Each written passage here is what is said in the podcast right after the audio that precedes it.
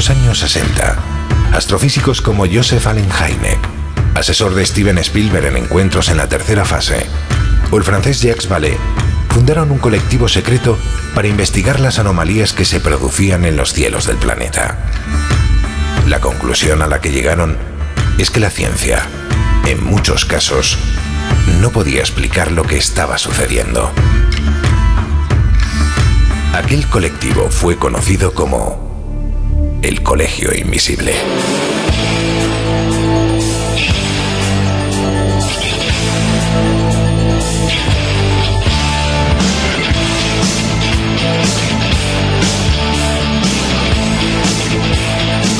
El Colegio Invisible, con Lorenzo Fernández Bueno y Laura Falcó en Onda Cero.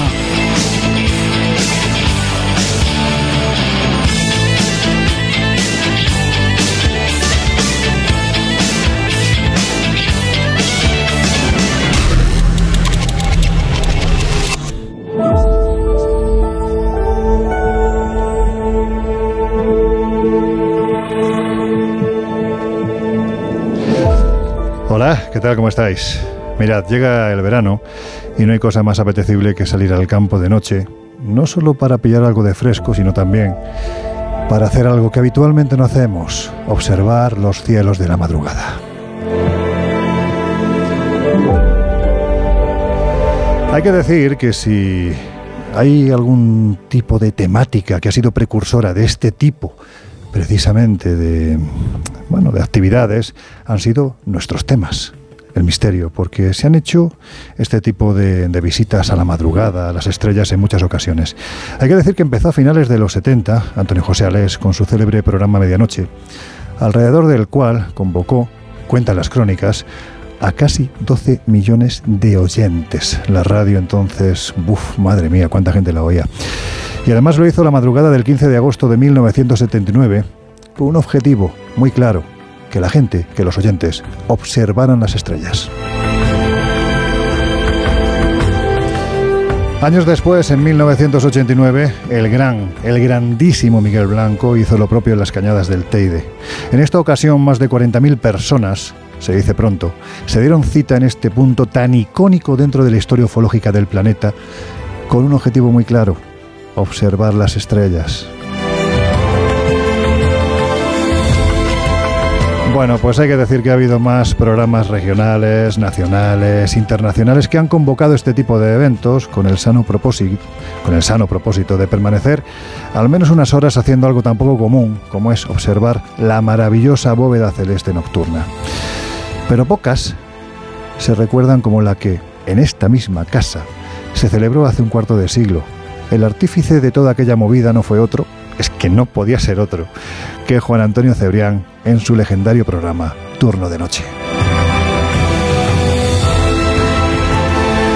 La noche de los cazadores de ovnis, la llamaron. Laura, y ahora nosotros, el próximo 28 de julio, madrugada del 28 al 29 de julio, queremos proponeros que miremos de nuevo a las estrellas en la segunda noche de los cazadores de ovnis. Buenas noches, ¿cómo estás, Laura?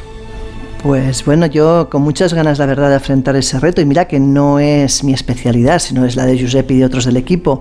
Pero reconozco que me parece una idea increíble, divertida y que además estoy seguro que tendrá muchos seguidores. Desde luego, lo que sí podemos decir a día de hoy, yo creo que es, bueno, lo decimos muchas veces, ¿no? Gracias, gracias por la respuesta, porque realmente ha sido sorprendente. El día 22, creo recordar, de mayo, lanzamos la primera convocatoria solo a través de este programa cuando ya está colgado en las diferentes plataformas, especialmente lógicamente en onda Cero.es. Y vuelvo a repetir, la respuesta fue totalmente inesperada. Nosotros teníamos la idea, ¿verdad, Laura?, de, de, llenar este estudio maravilloso, el estudio 1 de Onda Cero en San Sebastián de los Reyes, en Madrid, y de golpe y porrazo en 24 horas. ¿Qué pasó? El problema, que el problema ha sido eh, pues cómo seleccionar quién va a venir al programa, porque la verdad es que bueno nos han inundado. Yo no sé si hemos llegado a los 200 y pico, igual casi 300 Estamos ya superando oyentes 300. que han Claro que han querido venir al programa y claro, eh, es imposible físicamente, no sabemos dónde meterlos.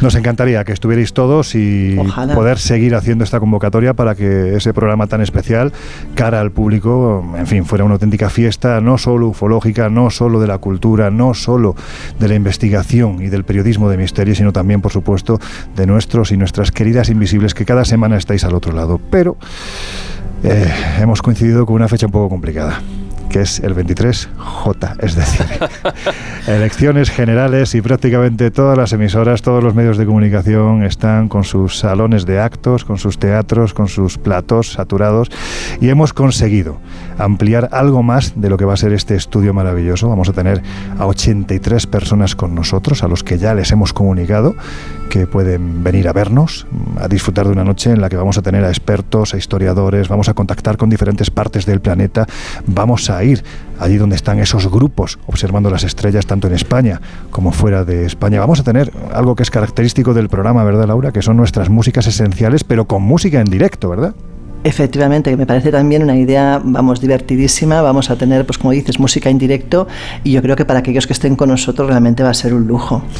Vamos a disfrutar, por encima de todo vamos a intentar que ese último programa de la temporada del Colegio Invisible, de la tercera temporada del Colegio Invisible en Onda Cero, sea una auténtica fiesta.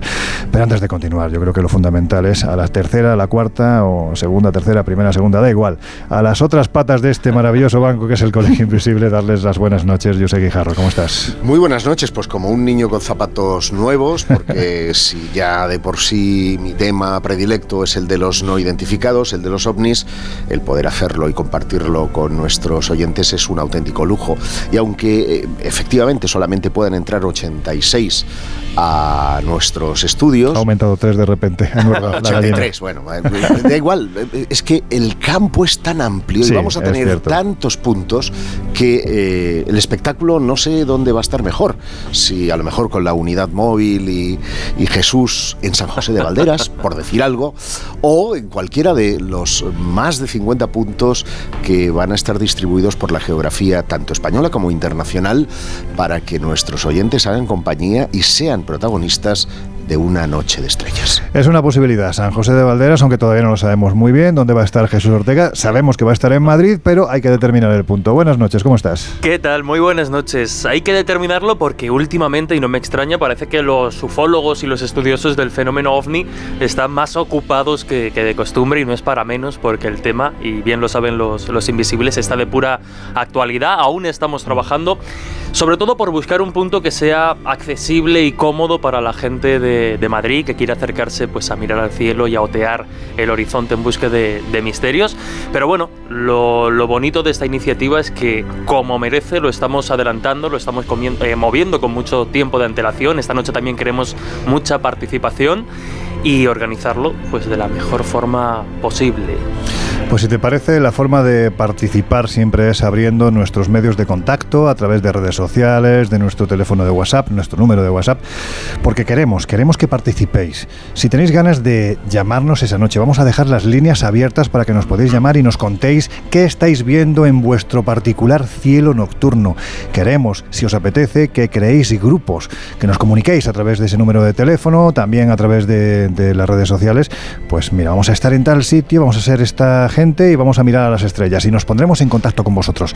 Pero en fin, bueno, también se pueden y digo, también se pueden unir a los grupos que ya existen. Evidentemente, que, es lo que vamos. Hora y lugar. Es lo que precisamente vamos a repasar esta noche, porque esta noche va a ser una noche en la que va a participar muchísima gente en el Colegio Invisible. Vamos a tener a prácticamente todos aquellos que ya van a liderar los diferentes grupos en algunas partes de España icónicas, hay que decirlo, dentro de esto de la ufología y también en otras partes del mundo. Pero Jesús, vamos a la, a la forma de contactar con el Colegio Invisible. Forma de contactar y forma también de apuntarse y hacer propuestas precisamente para esta noche de los ovnis del próximo 28 de julio. Pues ya saben que estamos en redes sociales, que esta noche esperamos su participación de forma muy activa y que nos pueden buscar en Facebook, nuestra página oficial, el Colegio Invisible en Onda Cero, también en Twitter e Instagram como arroba coleinvisibleoc que por cierto es el hashtag o almohadilla que hay que utilizar para que estemos todos comunicados esta madrugada. Y por supuesto, el número de WhatsApp al que pueden enviar sus mensajes, solicitudes y mensajes de audio. El 628 985 161. Repito, 628 985 161 con el prefijo 34 si escriben desde fuera de España. Pues ya sabéis, ahí tenéis ese teléfono para que nos mandéis lo que queráis. Vamos a estar hasta las 3 de la madrugada. Estamos ya en horario de verano, con lo cual a partir de ahora y hasta finales de agosto nos vais a poder escuchar desde la 1 y 5 de la madrugada hasta las 3. Ahí estaremos. Y esta noche hablando, bueno, con gente muy especial.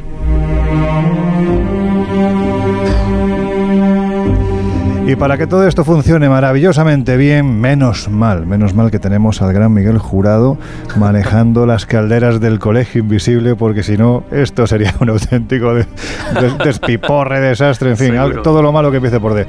Pero en fin, que ya parece que tenemos cerrados algunos lugares, así que si te parece, Laura, nos vamos a Murcia, porque allí parece que nos espera alguien, ¿no? Pues sí, allí nos espera nuestro queridísimo y entrañable amigo Antonio Pérez. Antonio, ¿cómo andas? Pues ahora mismo sentado y esperando vuestra llamada. La verdad que estoy encantado. Más que en Murcia parece que está en Marte, ¿eh? sí, es verdad. Oye, una pues cosa, ¿y dónde os vais a reunir? Pues mira, Laura, vamos a estar en una atalaya fantástica, preciosa, en lo que es la cordillera sur de Murcia, lo que separa el Mar Menor y toda la zona de costa de Murcia con Murcia capital, con lo cual cuando estamos mirando hacia el interior, vemos abajo Murcia totalmente iluminada y si nos giramos y hacemos 190 grados, 160 grados, eh, nos vamos a otro, nos encontramos con La Panocha y una zona muy, muy, muy de ovnis, que es eh, una zona conocida como el paisaje lunar, un lugar donde han habido avistamientos, sobre todo a partir de, de 1980, 1981 hay avistamientos muy importantes en la región de Murcia en esa zona y ya no os digo nada en el Mar Menor. Ya sabéis que allí ha habido muchísimos. Claro, eso te iba a preguntar si era una zona típica de avistamientos y ya me has contestado que sí, que evidentemente. Pues oye, yo creo que lo que, lo que falta es que nos des la información para aquellos que te quieran acompañar, a qué hora, dónde, cómo llegar allí. Bueno, llegar allí es muy fácil porque está justo por encima de lo que es el santuario de la Fuensanta y al ser una zona de montaña solo hay una carretera de subida y una de bajada, con la cual no te puede escuchar nunca nadie de frente. Y la gente que de esta zona es muy fácil de llegar, porque el santuario se ve, nada más que mires a la, a la montaña, a la cordillera, se ve el santuario y estamos por encima, justo en el pico, en el pico de arriba. ¿Quién me va a acompañar? Pues hasta donde yo estoy, un montón de gente, parte del equipo nuestro del Congreso, casi todo el equipo del, programa de radio nuestro y además pues amigos que ya estamos informándoles que nos vamos a juntar ahí, así que yo espero que haya bastante gente goteando el cielo murciano. Dales una hora de todas maneras, ¿no, Loren? Para que aquellos que quieran, que no sepan, que, que se puedan acercar. Pues tú andas, Antonio, ¿a qué hora, a partir de qué hora más o menos vais a estar por allí? Nosotros, vamos a estar aquí a partir de, de 9 y media, 10 de la noche, porque queremos disfrutar. Aquí en Murcia hace mucha calor. Claro. Ahí arriba se está muy bien, con lo cual nos llevamos nuestras silletas, nuestra cerveza, nuestro bocata, nuestro refresco y ahí echamos que vais a montar un botellón en toda regla, vamos. Bueno, oye, es un botellón ufológico. no diga un botellón que no aparece por ahí la policía. No, que va, que va. Somos gente, somos gente más mayor. Ya, ya los botellones quedaron quedaron atrás. Ah, reconoce que lo hizo. Hombre, como todo, contigo he hecho alguno. oye, esas cosas no, se dicen en directo, Antonio. Bueno, sí, pues la verdad es que yo tengo mala memoria para algunas cosas, no me acuerdo. Oye, Antonio, pues que es un placer de verdad tenerte en esta aventura con nosotros. Mm, vamos a intentar que esa noche sea muy especial, con la compañía de gente tan maravillosa como tú. Y nada, pues que la gente sepa que en Murcia va a haber un grupo liderado por Antonio Pérez, que van a estar la noche, la madrugada del 28 al 29 de julio, observando las estrellas y quién sabe si alguna cosa más. Esa noche, por supuesto, entraremos en contacto con vosotros y si van surgiendo cosas, pues ya nos iréis contando e iremos contando todos los oyentes del Colegio Invisible en Onda Cero. Por supuesto que sí, de verdad que, me hace mucha ilusión. Pues un abrazo, amigo, vete a dormir, anda, que yo sé que tú esto de trasnochar, lo de los botellones sí, pero trasnochar, trasnochar, como que no, venga, un abrazo. Venga, un abrazo. El Colegio Invisible. El periodismo de misterio ya está aquí, en Onda Cero. Bueno, pues otro de esos lugares en los que se van a dar cita un buen puñado de amigos es, como no podía ser de otra forma, Málaga. Y más concretamente un sitio que a mí me encanta, que, eh, eh, bueno, yo no sé si ufológicamente tiene tradición o no, pero desde luego es mágico como pocos, el Torcal. Y allí la lideresa, que es un término muy político, ¿no? De la lideresa, en este caso, bueno, pues la lideresa ufológica va a ser María José Puché. María José, buenas noches, ¿cómo estás? Buenas noches, Lorenzo, encantada de saludarte. Pues un placer tenerte con nosotros en esta, en esta aventura, como le decíamos Antonio, en la que vamos a echarle mucha ilusión, muchas ganas y sobre todo vamos a estar acompañados de muy buena gente, como por ejemplo sois, sois vosotros, ¿no? Tu grupo. ¿Por qué habéis elegido este lugar? Pues la verdad es que llevamos una, una trayectoria de muchos años de, de, contacto, de conexión, de avistamiento. Y el Torcal entendemos que por las coordenadas espaciotemporales que, que pueden, pueden estar manifestándose, pues parece ser que favorece el que tengamos un mayor número de, de avistamientos que en otras zonas de Málaga. Si bien es cierto que también lo hemos tenido en, otro, en otros lugares de Málaga, en otras montañas, en otras sierras de Málaga. Por lo tanto, sí, perdona, dime, dime.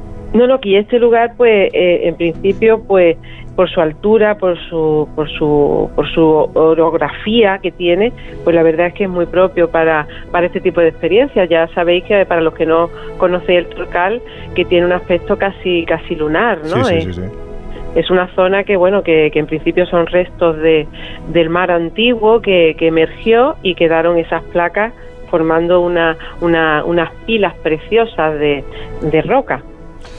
Por lo tanto, entiendo por lo que estás diciendo que vosotros ya allí os habéis reunido y, habéis tenido experiencias previas. Sí, muchísimas, muchísimas. Nosotros, bueno, yo, yo en particular, desde el año 92, eh, fue, digamos, mi primera conexión, pero sobre todo a partir del 2008 en concreto, eh, no solo en el Torcal, sino en otros lugares de España. Mm. Eh, en el 2008 fue los Pirineos, pero bueno, como nos vamos a centrar en la quedada, ¿no? Eh, pues a partir de 2008 pues fueron más intensas. De hecho, yo, nosotros, yo o nosotros, nuestro grupo, casi que no le llama avistamiento, le llama casi acercamientos, ¿no? Mm. Porque las primeras visiones de estas luces maravillosas pues eh, haciendo movimientos eh, erráticos, movimientos formando triángulos, movimientos eh, muy peculiares, pues cada vez que hemos tenido mayores experiencias, pues hemos visto que, que han, las luces han sido cada vez más cercanas, ¿no? Y el número del grupo, pues ya digo, al principio éramos 10 o 12, pero ya en las últimas quedadas, ya digo, por las sierras de, de Málaga y Andalucía, pues han llegado a ser hasta de 100 personas. Y lo hemos visto todos. Además es un sitio de fácil acceso, la carretera es bastante buena, eh, se puede aparcar perfectamente. ¿A partir de qué hora más o menos tenéis pensado estar por allí? Pues nosotros, eh, como estamos, eh, vamos, la, época va a ser 28 de julio, pues sobre las 9 de la noche es una, una hora ideal porque eh, primero el, grupo se ubica, se posiciona, hacemos nuestras meditaciones, nuestros mantras, nos ponemos en círculo, la vibración del grupo suele ser muy, muy armónica y, y yo diría que elevada, pero bueno, la palabra armónica también mm. es muy, muy óptima y, la verdad es que, siempre han sido puntuales. Nosotros llevamos desde el año, ya digo, 2008 haciendo encuentros que en, primer lugar fueron en primera fase, eh, que son avistamientos que simplemente por estar en el lugar eh, determinado podías verlo ocasionalmente, pero ya nuestro grupo, que hay bastantes canalizadores, pues eh, han sentido el lugar, la zona, la fecha y hemos ido al lugar y siempre han aparecido y han sido puntuales. Que han sido eh, súper puntuales. Tenemos muchísimas imágenes. Eh, eh, hay uno de los grupos que, que lo divulga por internet, que es Grupo OVNI Málaga. Eh, este, este, este compañero que se encarga de publicar las imágenes, pues tenemos muchísimas, muchísimas fotos y vídeos, muy claros, muy evidentes. Y sobre todo nos preguntamos el por qué y el para qué de, de la experiencia de avistamiento. Porque hasta ahí, digamos, es la, la gran pregunta reflexiva. Claro. Claro, esa es la gran pregunta reflexiva que nos hacemos. Yo creo que va a ser una noche para reflexionar mucho, para compartir mucha información, para, bueno, quizás para, para la soledad también, ¿no? De, observar las estrellas en tranquilidad, porque en este lugar se tienen que ver espectacularmente bien. Nosotros no vamos a poder acompañaros físicamente, pero sí lo vamos a hacer a través, de, a través de la palabra. Contactaremos con, con vosotros y, bueno, pues ya nos contaréis qué tal está transcurriendo la noche. Eh, no, es la experiencia, no es la primera experiencia que hacemos de contactar de diferentes ciudades. De hecho, hemos contactado Málaga-Sevilla y hemos mm. visto la misma estructura a la par y, ha sido grabada. Y luego estamos en contacto con un grupo de Carolina del Norte que también tiene los propios avistamientos eh, a la par que nosotros y ellos ya han salido también Canal Historia. Ellos han escrito un libro muy interesante acerca de sus experiencias y la estamos teniendo a la par y bueno, parece muy interesante porque, eh, ya digo, cuando alguna persona de las que se asoman a nuestros grupos, que, muchos eh, ya vienen por, por el boca a boca, pues eh, les enseñamos a distinguir lo que son satélites de lo que ya después se dan cuenta que es totalmente diferente por la velocidad, por los movimientos en cifra o por, la, por la, la magnitud. Y en algunas ocasiones pues son más pequeñitos pero forman verdadera, un verdadero movimiento errático en triángulo y ya digo, todo eso lo tenemos objetivado en, sobre todo en, vídeos, ¿no? que es donde mejor se ve, porque en fotos eh, queda bastante difuso, pero, pero en vídeo se ve bastante bien y ya cada vez más la, gente que va se lleva eh, aparatos más, más, sofisticados. Qué importante saber lo que sobrevuela nuestras cabezas. María José Puché estará liderando este grupo en el Torcal, madrugada del 28 al 29 a partir de las 9 de la noche y por supuesto entraremos en contacto desde el Salón de Será un placer que lo tengamos a la par y que podamos, eh, digamos, eh, comunicar lo que hemos visto, la estructura de la forma que hemos visto, porque en el Torcal, una de las ocasiones, ya finalizo con esto, pues la, una de las esferas blanca que nos que parecía que asistía hacia nosotros se quedó fija sobre nuestras cabezas. Aquello fue espectacular. Nos estás poniendo los dientes muy largos, ¿eh? Sí, pero yo no estoy exagerando. Siempre todo, la, todo el avistamiento han sido en grupo. No lo he tenido afortunadamente solo, pero estoy diciendo la pura verdad. Y fue precioso porque la estructura blanca quedó fija y entonces nos quedamos como casi en silencio, casi inmóviles, diciendo esto qué es. Por eso me preguntaba y es muy importante el compartirlo con vosotros del por qué y para qué. Evidentemente todo esto eh, va siendo un, una, un número de señales que evidentemente eh, parece ser que quieren que, que despertemos de esas conciencias, de esas memorias dormidas de conexión eh, con esta con esta con esto que esté pasando, ¿no? Pues esa noche lo que está claro es que vamos a estar todos muy despiertos y con los ojos muy abiertos. María José Puche, muchas gracias por participar. Un abrazo, muy amable, muchas gracias por invitarme. Un abrazo, buenas hasta noches, pronto. hasta pronto. Déjame decir... Eh, sí, sí, yo sé. Ah, ha sido ahí, ha sido con...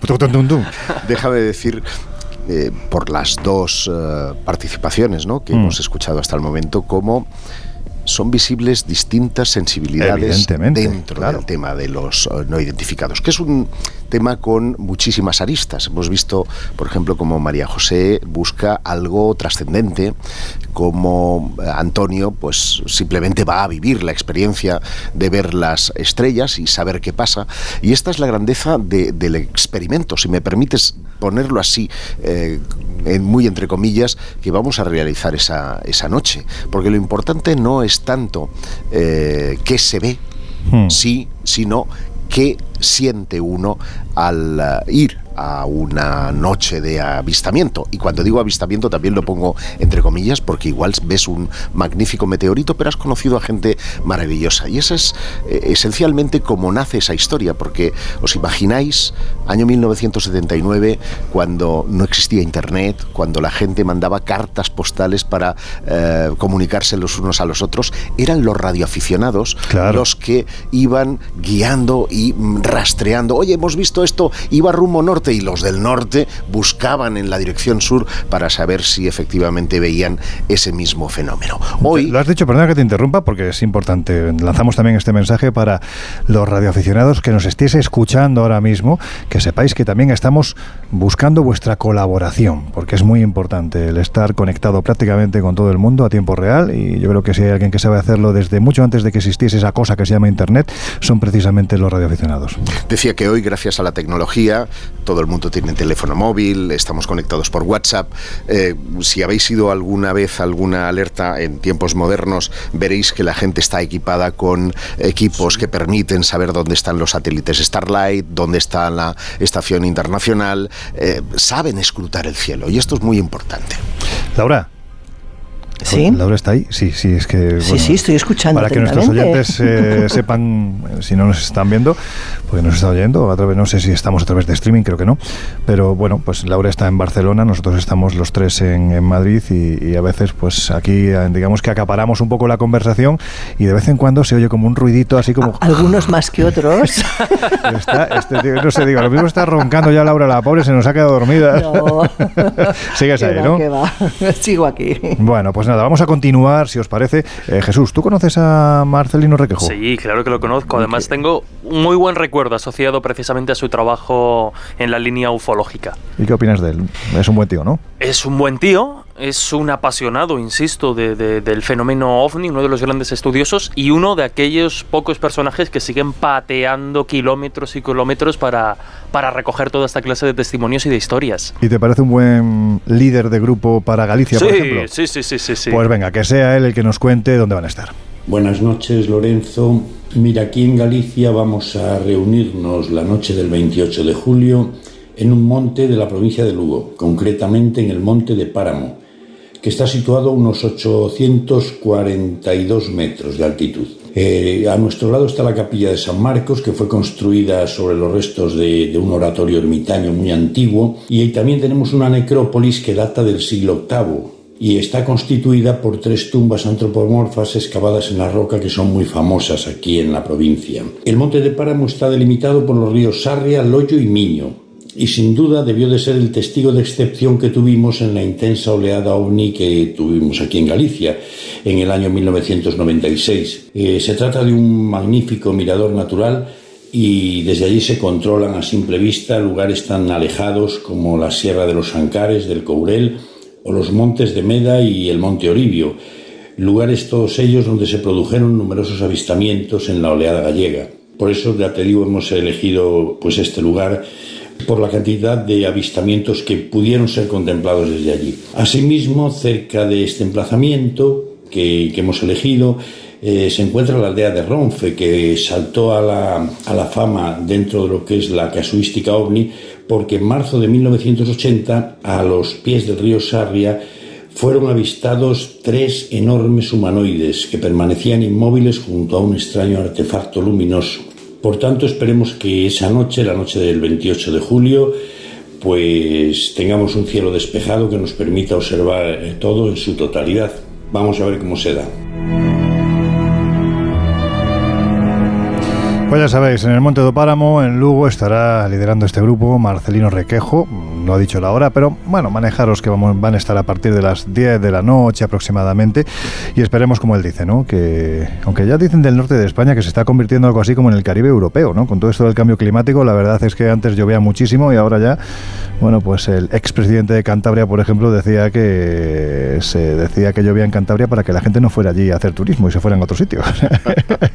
con lo cual, bueno, pues a ver si tenemos suerte y esa noche está despejada. En un sitio de más, en fin, Jesús, Laura, eh, Josep, un sitio que tuvo mucha importancia, porque fue capital, podemos decir que fue un epicentro fundamental durante la gran oleada gallega del siglo, del, bueno, la última gran oleada del siglo XX, del año 1996. Miguel Pedrero, nuestro querido amigo, y José Lesta llevaron a cabo un importante trabajo de campo que además tuvo su consecución después a nivel de análisis, llegando a una conclusión muy curiosa, y es que los ovnis observados estaban aprovechando las debilidades de la cobertura radar militar española, con lo cual si hay alguna inteligencia detrás de esos objetos, desde luego sabía por dónde colarse sin ser agente de la CIA. Yo recuerdo como Miguel y tantos otros buscadores que en el momento la siguieron contaban que era un, un no parar iban de testimonio en testimonio, de puerta en puerta, siguiendo casi la propia trayectoria de... Una orgía ufológica, decía, Miguel Pedrero, una orgía ufológica. Pero es verdad que podían seguir la trayectoria de los propios objetos eh, de testimonio en testimonio y les iba llevando por diferentes zonas. O sea, aquello fue bestial.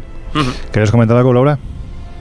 No, no, simplemente eh, me estaba riendo del comentario, pero vamos. bueno, muy de Miguel, ¿verdad? Sí, es verdad que Miguel lo he oído más una vez hablar del tema, sí, sí. Oye, ya que estás hablando tú, ¿a ti te parece Cantabria una tierra de misterios? Bueno, yo creo que sí, que es una tierra llena de, sombras y de cosas quizás poco conocidas por el público. Tiene más misterio del que la gente se cree, seguramente. Es una tierra pequeñita en la que podemos encontrar misterios celestes, pero también misterios en tierra. Y por encima de todo, a uno de nuestros grandes amigos, ¿verdad, Laura? Pues sí, estamos hablando de nuestro queridísimo Juan Gómez. Juan, ¿te tenemos ahí? Me tenés aquí bien hallado. Buenas noches. Oye, cuéntanos un poco qué vas a hacer tú ese día. Pues ese día voy a ver si, si encontramos eso tan enigmático y muchas veces se nos escapa a los investigadores, ¿verdad? Que parece que siempre llegamos tarde cuando, cuando el testigo nos dice que en un lugar en concreto ha habido una, una situación pues anómala y que tiene que ver con el fenómeno ovni. Bueno, pues vamos a intentar que ese día o esa noche seamos nosotros los protagonistas, los testigos de esa fenomenología tan extraña y además en un lugar que yo creo y considero que es realmente eh, mágico. Es eh, un sitio además apartado en cuanto a la contaminación lumínica es perfecto, que es el Monte Corona. Y fijaos bien que, esto es un tema que hemos hablado muchas veces, Laura, Loren, Josep, también eh, Jesús, sobre que existen, existen ciertos lugares donde desde muy antiguo parece que algo hay, ¿no? Hmm. y de hecho, muchas veces la clave te la da el que se haya colocado una ermita o una, una iglesia, sobre todo cuando esa ermita o esa iglesia se ha colocado en un lugar donde aparentemente no va nadie, donde eh, llegar incluso hasta ese mismo enclave es eh, tremendamente difícil, es complicado y además uno se puede perder. Bueno, uno se pregunta qué es lo que habría allí, ¿no? Para que, para que se creara una ermita. Bueno, pues en el Monte Corona no es que se hubiera puesto una ermita, ni dos, es que se pusieron hasta cuatro. Cuatro ermitas en un, claro, en un lugar que es absolutamente sagrado. Y vamos a estar precisamente en esa noche tan especial en, la ermita de San Esteban, una ermita que además tiene una curiosa leyenda y que podríamos enfocar, os parece, también con el fenómeno ovni, porque es una ermita que por su pintura blanca dicen, dicen que los antiguos marineros eh, se fijaban en ella para que fuera algo así como una especie de faro y que los indicara dónde estaba el siguiente puerto. Lo que ocurre es que, como bien sabéis, cuando hablamos de faro, ¿de qué estamos hablando? De luces. Y claro, el que encima de un monte que tiene cuatro ermitas donde no va nada ni nadie y en donde parece que desde tiempos muy remotos algo allí se manifiesta, además dicen los marineros que aquello, bueno, se, se erigió a modo de faro, como si realmente allí se manifestara una luz, pues qué más queremos los amantes del misterio y sobre todo del fenómeno ovni, sino que encontrarnos en uno de esos lugares increíbles. Y así es precisamente como se ha escogido tanto yo como Miguel Ángel Ruiz, al cual también conocéis muy bien, que vamos a ser vamos a ser los que estemos allí en esa noche tan especial a partir de las de las 7 de la tarde esto lo dejo claro porque... ¡Wow! Empezáis temprano vosotros, ¿eh? o sea, cuando llegue la hora de conectar con vosotros, como vayáis a base de cervezas, vamos, ya no habrá Dios que hable. bueno, yo afortunadamente me, mantendré sobrio, eh, como, como, mandan los canos. Pero es cierto que empezamos a las 7 de la tarde por una razón. Bueno, por, precisamente por lo que comentaba antes. El lugar está apartado, mm. el lugar no hay iluminación, y aunque es cierto que se puede acceder en coche perfectamente, pues siempre es mejor hacerlo de día porque estamos hablando de un monte que es uno de los pulmones verdes de Cantabria, por lo tanto estamos ante una zona bastante extensa y en donde uno, hombre, no es que vaya a ocurrir, pero te puedes perder. Así que mejor no perderse y, e ir lo antes posible eso sí, pues con las ganas absolutas de disfrutar, de pasarlo bien, de las charlas en compañía y con estas cosas que tanto nos gustan, ¿no? que es mirar al cielo y como muchas veces eh, hemos hablado, que últimamente, lo decías tú muy bien al principio del programa, eh, parece que miramos más las estrellas de la televisión que las del cielo. ¿no? Y a veces las del teléfono móvil, nos tenemos la cabeza mirando todo el día hacia abajo en vez de mirar hacia arriba, ¿no? Que sí, verdaderamente...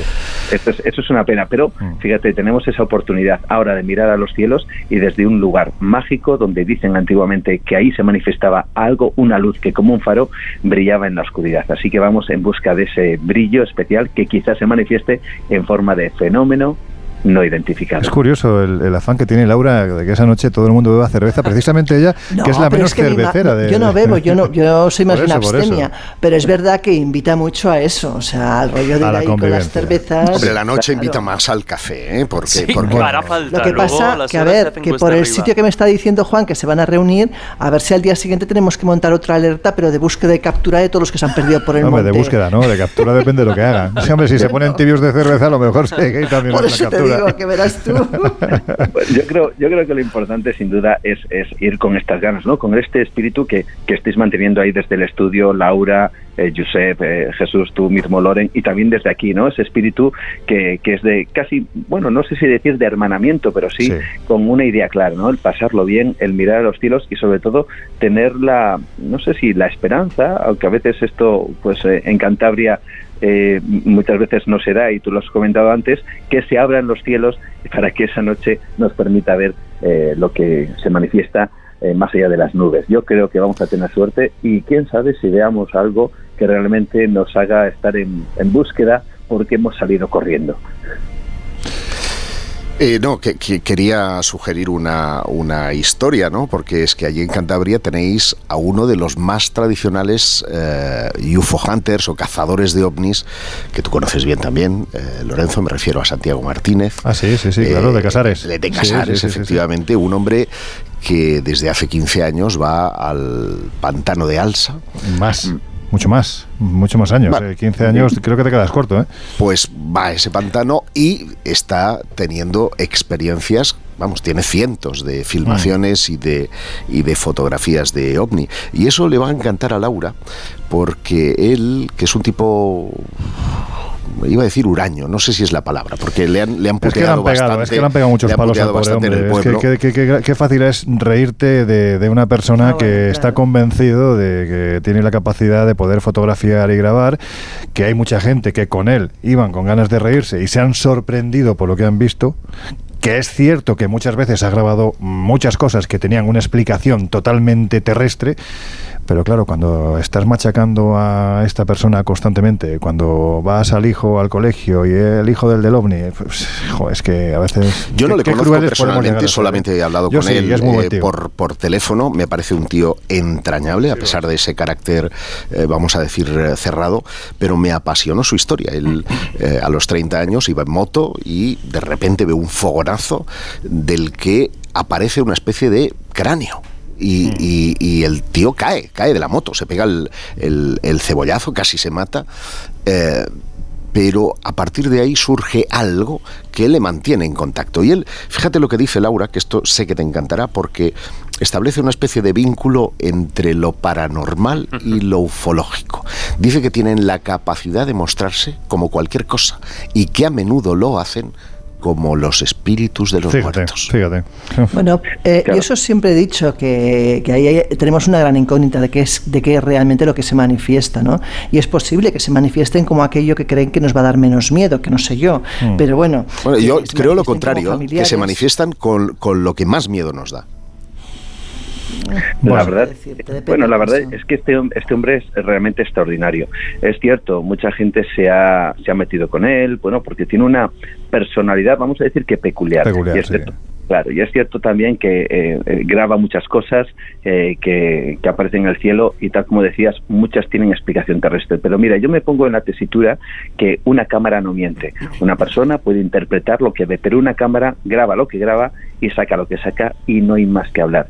Y, y el problema no es que Santiago tenga muchas grabaciones, de cosas que puedan ser explicables. El problema es que tiene grabaciones de cosas que no tienen explicación.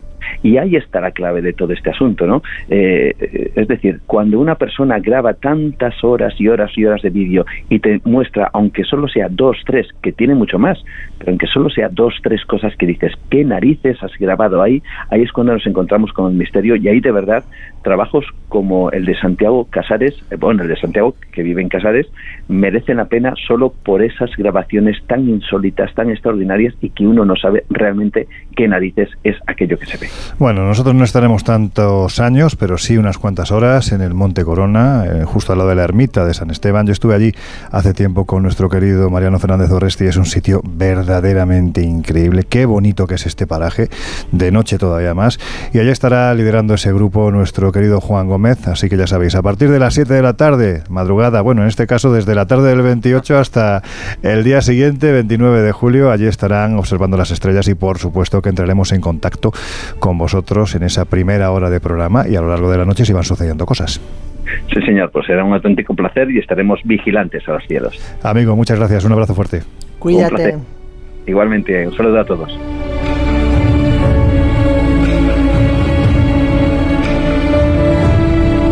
Qué palabra, qué palabra más bonita que ha dicho nuestro querido Juan Gómez. Convivencia. Eso es lo que pretendemos precisamente esa noche, que se convierta en una convivencia nacional, internacional universal, en la que todos participemos, bueno, pues haciendo algo que habitualmente, como decíamos al principio del programa, no hacemos, que es mirar a los cielos. A ver, Jesús, si te digo que me busques un lugar en España, vamos a quedarnos en España, en el que los avistamientos hayan ido de la mano de las desapariciones misteriosas, que además hay quien incluso ha observado, dicen que cosas raras, ¿no? Debajo de las aguas. Yo cada vez que digo esto de OSNIs se piensan que, soy, que soy muy pijo, pero no, es que son objetos submarinos no identificados.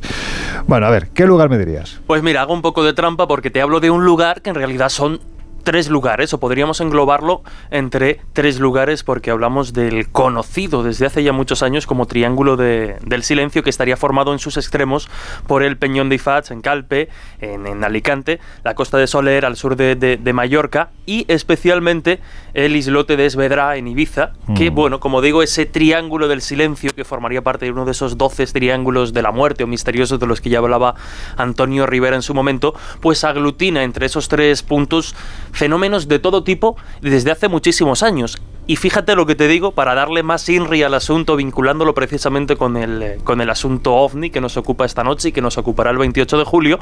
Es el responsable de esta zona de que la revista Año Cero, entre otras muchas cosas, apareciese en su día en un informe desclasificado del Ejército del Aire, hablando precisamente de OVNIs, porque se hacían eco de un reportaje aparecido en, en la revista, pues que está tan asociada y vinculada al colegio, porque ahí se hablaba de este triángulo del silencio y se hablaba y se daba buena cuenta precisamente de los diferentes fenómenos extraños y testimonios que aglutinaba. Avistamientos ovni por parte de pilotos, por parte de militares. Si nos vamos ya al terreno más civil, son muchos los pescadores que en zona de mar pues han encontrado efectivamente con objetos y luces extrañas.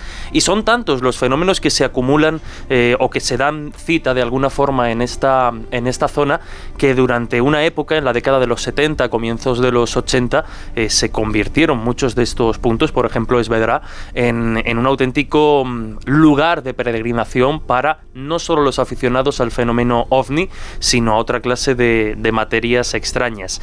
Y un detalle más de esta zona, eh, cuando hace ya muchos años, porque se llevan registrando muchísimos fenómenos desde hace décadas, eh, por ejemplo, todavía se seguía utilizando y se seguían mensajeando algunos aficionados con palomas mensajeras, se hablaba de que, bueno, si lo lleváramos a una cifra estadística, de si de entre las 100 palomas que en un momento dado se podían enviar, eh, entre un 80 y un 90% de ellas desaparecían en esa zona cuando estaban adiestradas y cuando se habían hecho ejemplos previos de que llegaban ¿no? de un punto a otro. Hmm. Son muchos los fenómenos que, que, se acumulan, insisto, vinculados directamente con, con la ufología y con el asunto ovni. Pues con toda esa historia, evidentemente, no podíamos dejar de visitar, de estar esa noche también desde Mallorca con un histórico, el director de la legendario, del legendario programa Fonda Misteris, que lleva muchísimos años emitiéndose en todas las Islas Baleares Chema Font. Lo escuchamos.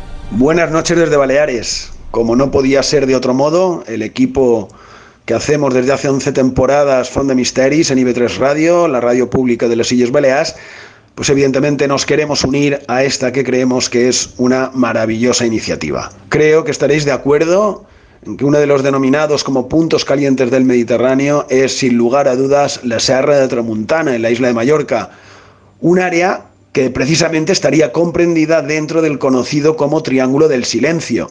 Y claro, una vez ya decididos por esta zona, ¿qué mejor que el embalse del Golblau? Para los residentes el lugar es más que conocido y me atrevo a decir que para muchos aficionados a estas temáticas también.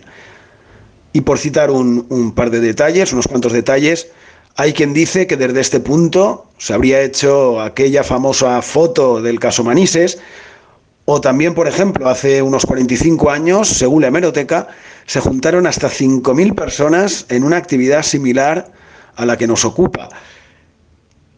También tenemos que desde hace tiempo se dice que desde este embalse y también del, del otro embalse vecino, que es el de Cuba, pues que desde allí se han visto salir extrañas luces que se elevaban hacia el cielo, que sería algo parecido tal vez a lo que se dice de Sawyer, de la costa de Sawyer, el, pueblo también mallorquín, del que se habla de esas supuestas bases submarinas. Pero estaría relacionado también porque el Gorblau está precisamente entre Sawyer y Yuk. Yuk, el bosque sagrado, el, centro espiritual de Mallorca que, que tiene allí su Virgen Negra y una multitud de enigmas que rodean esa zona, como también rodea la del Gorblau, incluyendo los restos prehistóricos de Almayuch, que hoy está hundido en el embalse, pero que se trata quizás de un antiquísimo templo que estaría en el lugar más elevado de Mallorca. ¿Qué hacían en esa zona tan elevada que tan inhóspita debía ser hace más de 2.500 años, ¿por qué eligieron precisamente ese mismo punto? Y para acabar de rematarlo, estaremos a los pies de la base de radares del Puig Mayor, ¿eh? desde donde también se han ido reportando esos extraños fenómenos a lo largo de los años. Y también estaremos muy cerca del Escuadrón de Vigilancia Aérea número 7, del EVA 7. Ya digo, todo ello en claves relevantes para, para todos los interesados en estos temas. Y en definitiva, pues un lugar mágico, un lugar impresionante que es patrimonio de la UNESCO, en medio de la naturaleza, de fácil acceso, también fácil aparcamiento, sin contaminación lumínica y que creo que reúne todos los requisitos para pasar una noche diferente, donde aprender, donde conocer y también, claro que sí, donde conocernos todos un poco más, ¿no?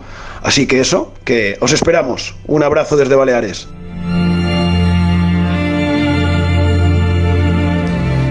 Es curioso, luego en la segunda hora vamos a hacer una pequeña reflexión ¿no? alrededor de estos lugares que parece que no solo tienen belleza, sino que alrededor de ellos hay una historia de anomalías, fenómenos curiosos, tradiciones, leyendas, pero eso lo vamos a dejar para la segunda hora porque antes de terminar esta primera no quiero dejar de acercarme a un lugar, ya que estamos recorriendo eh, España, vamos a acercarnos a Sevilla, porque allí nos espera un querido amigo de este programa al que Laura, pues hay que decir que le tiene un especial cariño, así que te lo dejo todo para ti, Laura.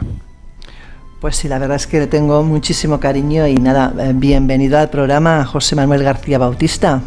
¿Qué tal, Laura? ¿Qué tal, Lorenzo? Buenas noches. Bien hallado. Bueno, yo es que se me hace raro incluso decirle el nombre completo, porque sí, es Bauti, Bauti es, nuestro Bauti.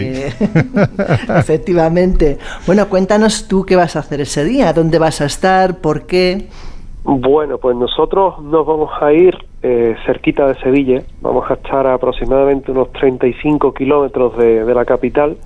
Nos vamos a ir también a un lugar que tiene, que tiene mucho misterio porque van a ser las cercanías de un lugar que aquí en Sevilla se le conoce como el, el convento del Diablo, el monasterio del Diablo.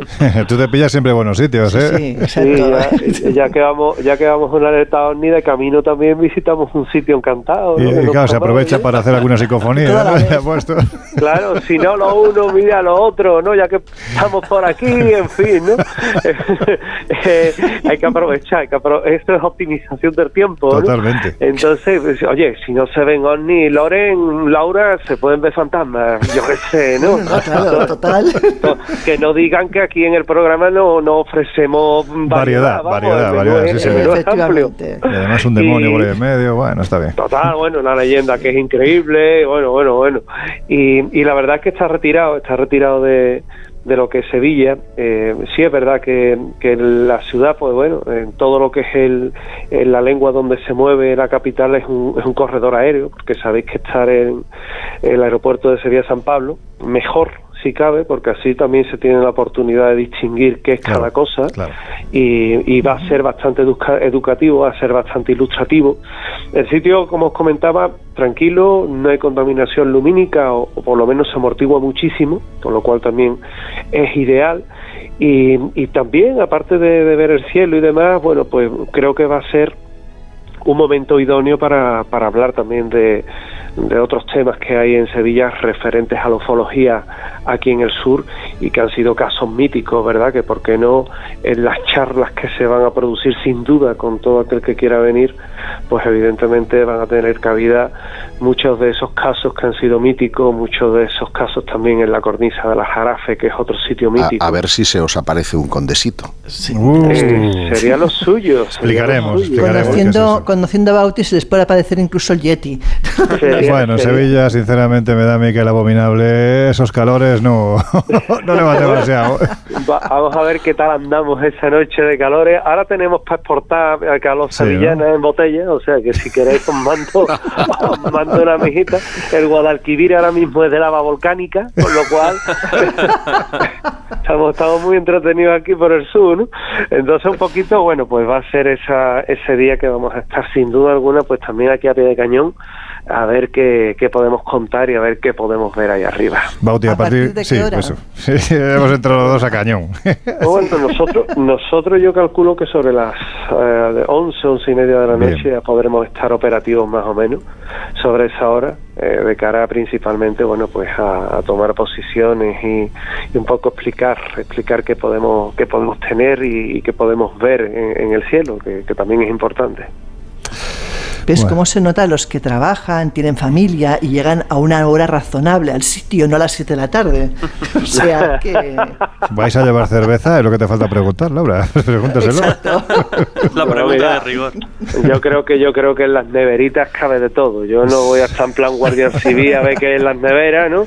Sí voy a estar de catador oficial de, las neveras de la gente, con lo cual, eh, bueno, allí sabes que esto es tierra libre que cada uno eh, mitigue también la calor como mejor crea oportuno. Aquí lo que se ve es Cruz Campo, o sea que yo no doy idea, pero pero sí es verdad que, bueno, lo que cada uno quiera también aportar, eh, pues no, no va a haber censuras, como se suele decir. Bueno, pues ya sabéis, en el monasterio del diablo, es que casi casi no te digo que me da la risa al decirlo, ¿eh? pero bueno. Oye, va, a estar chulo, ¿eh? va a estar chulo, ¿eh? Si te, te cuento que hay un fantasma de un eso, vamos, ¿qué más Da igual, sí, va, no da igual, extraterrestres, fantasmas más al final todos son anomalías. Bueno, pues eso, a partir de las 11 de la noche allá estará el grupo liderado por José Manuel García Bautista, nuestro querido Bauti, con el que por supuesto, pues como haremos con el resto de compañeros, iremos contactando a lo largo de la noche y si ocurren algún tipo de historias raras, pues también es interesante que os pongáis en contacto con nosotros para contárnoslo. Así que, bueno, pues agradecidos de que estés casi a las 2 de la madrugada con nosotros contándonos pues esto que nos cuentas, que siempre es una mezcla de... Contigo siempre es una mezcla de terror con, con, humor. Con, humor. Sí, es, la, dicotomía Bauti, ¿no? Que se llama. Claro, hay que, hay que, echarle pimienta a la cosa. Sí, Ni se le echan pimienta, por Dios. Nada, pues eh, vamos, nos identificamos mucho en este programa con esa actitud y con esa forma de ver la vida. Bauti, querido, que un abrazo muy fuerte y dentro de un mes y un poquito más arrancamos con esta historia. Besos, abrazos a todos. Espero también a todos los amigos que quieran venir, ya saben, puertas abiertas, allí vamos a estar. Un abrazo. Un abrazo fuerte. It's a long way to the finish line, got a hard road ahead. Anybody gonna stand in my way is gonna wish they were dead. Cause I'm gonna take knocks in the rain, any luck's gonna keep me from this door. En unos minutos volvemos a abrir las puertas del colegio invisible en Onda Cero. I'm gonna light like fire, I'm coming down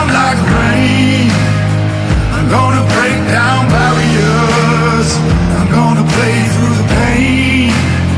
I'm gonna rise like a phoenix. I'm gonna fight through the flame.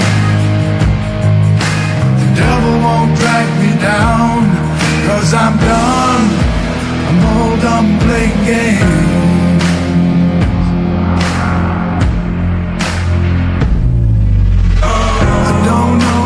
Job will be done and the way isn't clear. God knows wrong, gotta face all my fears.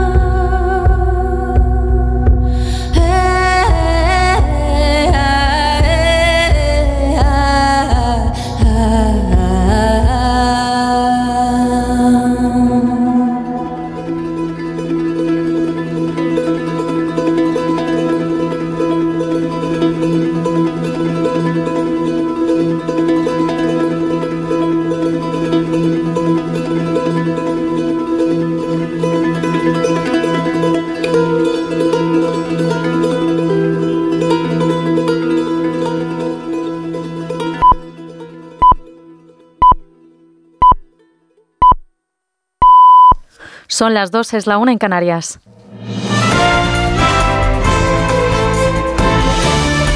Noticias en Onda Cero. Buenas noches. A las 11 de la mañana de hoy viernes se constituyen las Cortes de Aragón y aún no hay acuerdo para la formación de la mesa del Parlamento. A última hora de este jueves ultimaban las negociaciones de la presidencia de las Cortes entre el PP y Vox y la formación de Abascal anunciaba finalmente un acuerdo en el que su diputada por Zaragoza, Marta Fernández, se pondría al frente de la institución. Sin embargo, el Partido Popular ha desmentido el pacto. Dicen que no han cerrado nada que tenga que ver con el futuro gobierno y que solo han creado una mesa de trabajo por lo que tienen que continuar todavía las negociaciones. El candidato del PP aragonés, Jorge Azcón, había ofrecido a Vox la secretaría primera de la mesa, pero esta formación pedía la presidencia. En la Comunidad de Madrid, Isabel Díaz Ayuso ha sido la primera presidenta de una comunidad autónoma investigada tras las elecciones del 28 de mayo en las que obtuvo mayoría absoluta. No ha necesitado el apoyo de Vox, que se ha abstenido en la votación y ha sido objeto de algunas críticas de la presidenta, que acusa a la formación de Santiago Abascal de ser el verdadero colchón que necesita el gobierno de Pedro Sánchez. Díaz Ayuso ha avanzado ya la composición del que será su nuevo gobierno sin vicepresidencia y en el que no repite ningún consejero. La presidenta madrileña apuesta por la renovación en los cargos para no acomodarse. Me parecía propio, si sé el gobierno que quiero y si he de solicitar su apoyo, contarles los perfiles del equipo con el que esta nueva etapa comienza otra vez en la Comunidad de Madrid no puedo más que estar tremendamente orgullosa del trabajo que han realizado todos los consejeros que me han acompañado hasta el momento. Me cuesta incluso mirarles. Pero ahora empieza esta nueva etapa en la que estoy convencida que seguiremos todos juntos. En Estados Unidos, la Guardia Costera ha informado de que el sumergible Titán implosionó por una pérdida de presión y que los cinco ocupantes han fallecido han confirmado que los restos encontrados cerca de la zona donde se encuentra el Titanic corresponden a la parte externa del sumergible. Además, la Marina estadounidense ha revelado, según el periódico Wall Street Journal, que un sistema ultrasecreto de detección acústica logró captar el momento de la implosión del submarino Titán. Las escuchas se produjeron el mismo día de su desaparición, poco después de que la nave comenzara su descenso hacia las profundidades del Océano Atlántico y perdiera la comunicación con la superficie. En otra línea de asuntos, el Tribunal Europeo de Derechos Humanos ha reconocido este jueves la vulneración de los plazos de renovación del Consejo General del Poder Judicial Español en 2018 y 2019, una sentencia con la que ha dado la razón a seis magistrados de la Asociación Francisco de Vitoria, de Vitoria que llevaron el caso hasta Estrasburgo. Los seis magistrados formaban parte de los 51 candidatos admisibles para la renovación del CGPJ, según una lista divulgada en septiembre de 2018. Los jueces de Estrasburgo señalan que el Tribunal Constitucional español no justificó los motivos por los que rechazaba el recurso de amparo presentado por los magistrados. Esto atentó contra su derecho a tener protección judicial y constituye una violación del Convenio Europeo de Derechos Humanos. Y en nuestro país, el 36% de los mayores de 65 años cuidan de un familiar y el 81% dan apoyo económico, según el estudio Uniendo Generaciones, construyendo el camino hacia la solidaridad intergeneracional en España, que muestra también la importancia que otorgan a estas ayudas los jóvenes españoles. Más detalles con Carmen Sabido. El estudio se ha realizado en seis países de la Unión Europea y constata que los mayores de 65 años en España son más solidarios, ayudan económicamente más a su familia y participan más en las labores de voluntariado. Según explica el director del estudio, Ramón García Furquet, nuestros mayores construyen el camino hacia la solidaridad intergeneracional. El 37% de las personas mayores de 65 años declararon realizar alguna acción de, voluntariado en, su día a día. Y el 81% de los mismos presta ayuda financiera, económica, de algún tipo a, a su familia. Los mayores de 65 años representan ya más de 9 millones de ciudadanos y este rango de edad aporta mucho valor a la economía. No hay que verlo como un problema demográfico, sino como un factor de cohesión de la sociedad. Y en la actualidad deportiva, la selección española femenina de baloncesto ha vencido 67-42 a la selección de Alemania este jueves en cuartos de final del Eurobásquet. Se aseguran una plaza en el preolímpico y se citan el sábado con Hungría en las semifinales. Y en tenis, el tenista murciano Carlos Alcaraz ha pasado a cuartos de final de torneo Queens. Eso ha sido todo. Más información a las 3, las 2 en Canarias. Síguenos por internet en ondacero.es.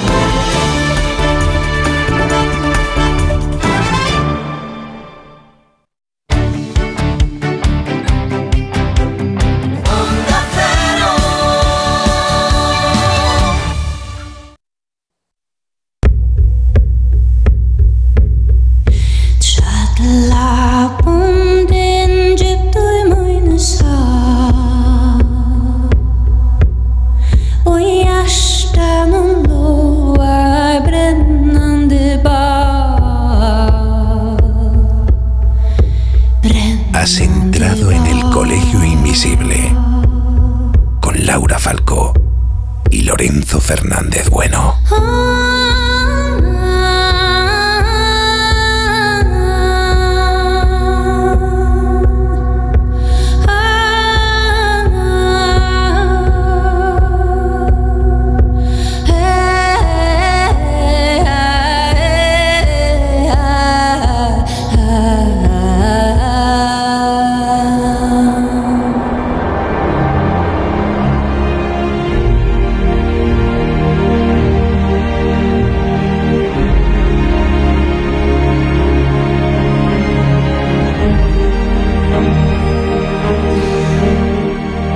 Buenas. Si te acabas de incorporar al Colegio Invisible de hoy, que sepas que te estamos hablando, bueno, haciendo un previo, ¿no? A este evento que estamos organizando para el último programa de la temporada, 28 de julio, noche del 28 al 29 de julio, la segunda noche de los cazadores de ovnis.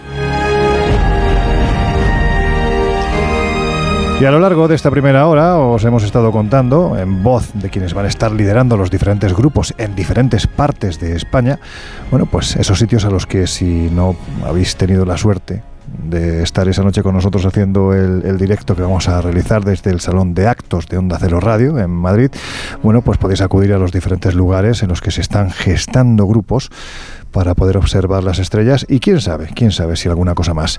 Mm, hay un sitio que a mí me parece alucinante de todos los que vamos a recorrer a, lo largo de esta noche mm, y especialmente de esa noche del 28 que es el Monte Perdido, Josep.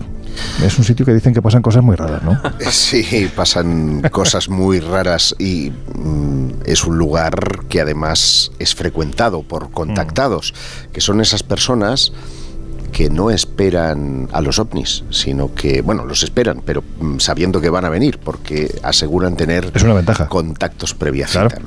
Eh, entre ellos, un querido amigo nuestro, que es eh, Ricardo González, Ricky, que eh, frecuenta, se viene desde el Qué confianza, Ricky. se viene desde el Cerro Uritorco, que es otro lugar maravilloso, hasta, hasta precisamente este lugar oscense tan emblemático para tener allí sus encuentros con otro personaje que también eh, creo que vamos a conocer en breve, que es Diego Cintas, que dejó la ciudad, lo dejó todo para irse precisamente al campo, para irse a la soledad, para irse a la oscuridad de la noche y poder ver esos objetos no identificados. Fíjate, a mí me decía Diego, cuando tuve la oportunidad de conocerlo hace un año y pico más o menos, allí en Rasal, que es la población de Huesca en la que él habita, él me decía que dejó la ciudad, dejó Barcelona, un piso, bueno, pues un piso que estaba muy bien, en el centro de la ciudad condal, por irse a un pueblo con su hijo y con su esposa Rosa. Y cuando llegaron, ellos eran la mitad de la población de este lugar. O sea, imagínate lo que es dejar una ciudad como Barcelona para irte a un pueblo tan pequeño porque hay algo dentro de ti que te dice que ese es tu lugar, el sitio donde vas a establecer contacto pues con algo en lo que llevas creyendo desde hace mucho tiempo. Y tú piensas que además todos los alrededores tienen eh, algo mágico. Bueno, eh, especialmente, el por ejemplo, el Pusilibro, Pusilibro, claro, claro. que, eh, como sabes, en el año 77, en noviembre del 77, se convirtió en lugar de peregrinación a raíz de 10 fotografías que sacó un periodista eh, ahí de un objeto fusiforme de color rojizo que, bueno, despertó el delirio de, de los aficionados a los ovnis. Y luego está la Sierra Guara, que también, eh, digamos, atesora mucha fenomenología. Yo siempre cuento una anécdota vivida allí, eh, porque un ganadero que en pobres, eh, perdón, en robres, es que lo de pobres tiene gracia y es parte de la anécdota porque Vamos alguien con muy, con muy mal con muy mal criterio había quitado parte Ah, de la R y le ha dejado pobres porque realmente es un lugar perdido. Y el ganadero en cuestión, pues eh, el ovni mm, bajó, le iluminó la granja, los cerdos, eh, porque tenía una granja de cerdos, pues eh, empezaron a volverse lo- literal, le, ma- le mató, le mató varios cerdos Pobrecitos. y fue curioso porque cuando yo fui a encuestar el caso me dijo, no, no, si aquí estuvo JJ Pérez. es una anécdota que siempre cuento Oye. porque se refería a Juan José Benítez. Oye, o, a lo mejor no sabemos, hay un investigador que se llama JJ Pérez, quién sabe. ¿No? Digo yo, no sé, quién sabe. ¿Quién sabe? Bueno, esto del churrasco cerdil no es la primera vez que sucede, está muy vinculado también a- al tema ovni. al tema ovni, físicos. especialmente efectos físicos, mutilaciones y demás. Pero bueno, en este caso estamos hablando de cosas más amables, como es reunirnos para ver las estrellas en un sitio verdaderamente maravilloso que se ven como en ningún otro lugar, prácticamente podemos decir, en este monte Pusilibro, en la ciudad de, bueno, ciudad, el pequeño pueblo de Rasal, donde va a estar nuestro querido Diego Cintas y mejor, bueno, pues que nos cuente él, ¿no? ¿Qué se van a hacer? Buenas noches, Loren, y a todo el equipo que hace posible esta retransmisión y a todos los oyentes.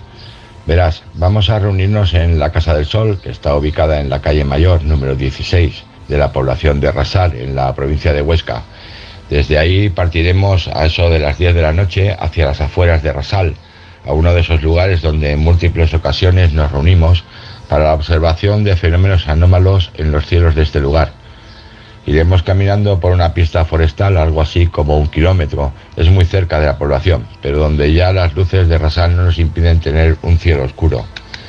Esperamos que la climatología no sea adversa y que podamos disfrutar primero de la compañía de los amigos y amigas que quieran desplazarse hasta Rasal para vivir esta experiencia y, como no, dispuestos a vivir, esperemos algún suceso interesante. Los cielos de Rasal ya fueron testigos de la aparición allá por el 77 del famoso ovni del Pusilibro. La actividad ufológica actual nos sitúa en un enclave idóneo para la observación de estos fenómenos y esperamos que en esta ocasión no solo podamos ver luces lejanas, sino algo más próximo. Recomiendo a los participantes que se traigan ropa de abrigo y alguna silla plegable, además de linterna. Ya solo indicar que para confirmar la asistencia deberán los interesados ponerse en contacto conmigo por WhatsApp enviando un mensaje de texto al número 634 765694. Repito, al 634 765694. Por favor, el mensaje es de texto solo. Bueno, creo que eso es todo. Desearos una buena noche y que nos vemos en la alerta. Un abrazo a todos.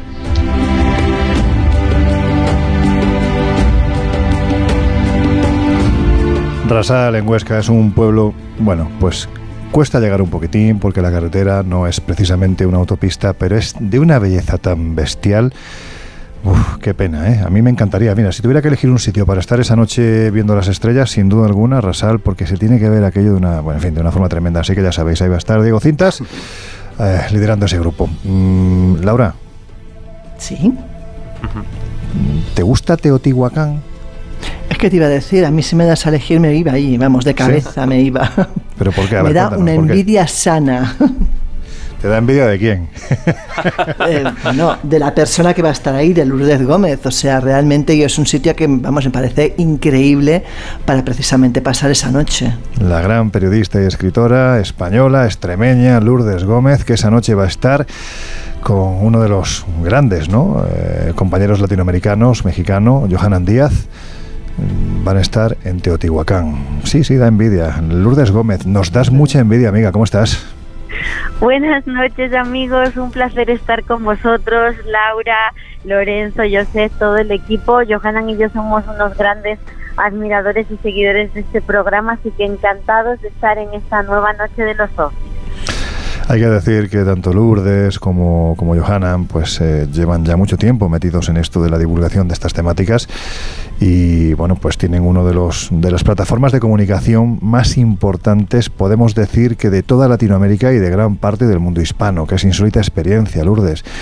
Cuéntanos porque esto yo sé que os está dando muchas alegrías verdad la verdad que sí, ya acumulamos en YouTube pues, más de medio millón de seguidores que a través de este programa que hacemos de manera diaria, dando a conocer pues los principales avistamientos, filmaciones, porque hay mucha cultura de caza ovnis, de vigilantes del cielo en Latinoamérica. Eh, damos a conocer toda la información sobre los avistamientos, las oleadas activas en los distintos puntos calientes de todo el continente y bueno, pues también el fenómeno contacto que va muy de la mano con todo este tipo de sucesos ufológicos y lo hacemos, como digo, de manera diaria porque es un tema que está muy activo y muy vigente pues en toda Latinoamérica. Oye, ¿por qué habéis elegido Teotihuacán? Hemos elegido Teotihuacán, Lorenzo, porque es uno de los eh, enclaves eh, con más energía, con más poder cuando hablamos eh, pues de este tipo de convocatorias.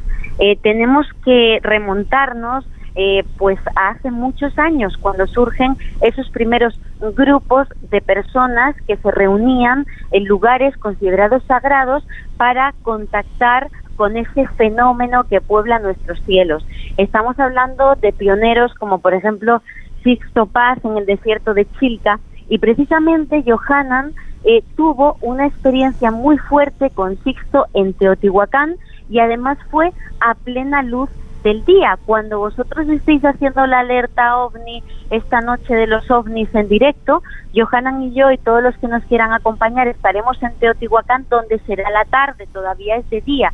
Y ese avistamiento que tuvieron Sixto Paz y Johanan que filmaron en directo, en directo eh, el ovni sobre la pirámide del Sol se produjo a plena luz del día y además con la presencia de varios periodistas, lo mismo que vivió Juan José Benítez en ese ovni SOS a la humanidad en su primer avistamiento ovni con Sixto Paz en el desierto de Chilca. Por eso hemos elegido este lugar, Lorenzo, por bueno pues considerarse uno de esos puntos calientes ufológicos de la República Mexicana y por las experiencias ufológicas previas que Johanan ha tenido allí. Chicos, no sé si queréis preguntar alguna cosa a Lourdes, ya que tenemos la oportunidad de tener a alguien que va a estar desde México y desde un lugar tan icónico como este Otihuacán. Casi tenía que competir eh, Lourdes con el Popo Catepelt, que lo tenéis muy activo y creéis que hay una base allí, ¿no? Claro que sí, de hecho el Popo es otro de esos puntos donde también se han hecho muchas vigilancias desde Paso de Cortés, desde Ameca Meca, que es la población, digamos, el punto más cercano donde las autoridades permiten acercarse al volcán, a partir de ahí ya no te permiten pasar. Se han hecho muchas vigilancias, prácticamente como es uno de los volcanes más monitoreados del mundo, Josep, sabes, y además tú le das mucho seguimiento a la actualidad del misterio a través de Espacio Misterio, que prácticamente todas las semanas se filman ovnis entrando o saliendo del volcán. Hay algunos que además no hay lugar a dudas, porque ya sabemos que cuando llegan ese tipo de videos, pues decimos, no, puede ser un insecto, pero es que hay algunos que aparece la luz y tú ves cómo el, el humo, la fumarola se desplaza, sabiendo que ese objeto tiene masa, ¿no? Y porque ha desplazado el humo hacia un lado. O sea, hay cosas alucinantes en esos vídeos y es un punto importante. Lo único que, bueno, pues ya sabemos que por la actividad que tiene ahora mismo no es muy aconsejable acercarse. Bueno, pega un petardazo y vamos, vemos los ovnis rápido porque nos manda las estrellas directamente. Lourdes, ¿habéis marcado algún lugar de quedada o un punto en el que la gente sepa que a partir de cierta hora va a poder estar con vosotros en este lugar? Pues estamos trabajando en eso. Hay una reserva que está justo al lado de Teotihuacán. Estamos hablando que hay pues, eh, pues la alambrada protectora, ¿no? que cierra el complejo arqueológico, desde el cual eh, justo, justo en el interior no podríamos estar, pero sí, como digo, justo al lado, viendo de hecho muy de cerca la pirámide del Sol.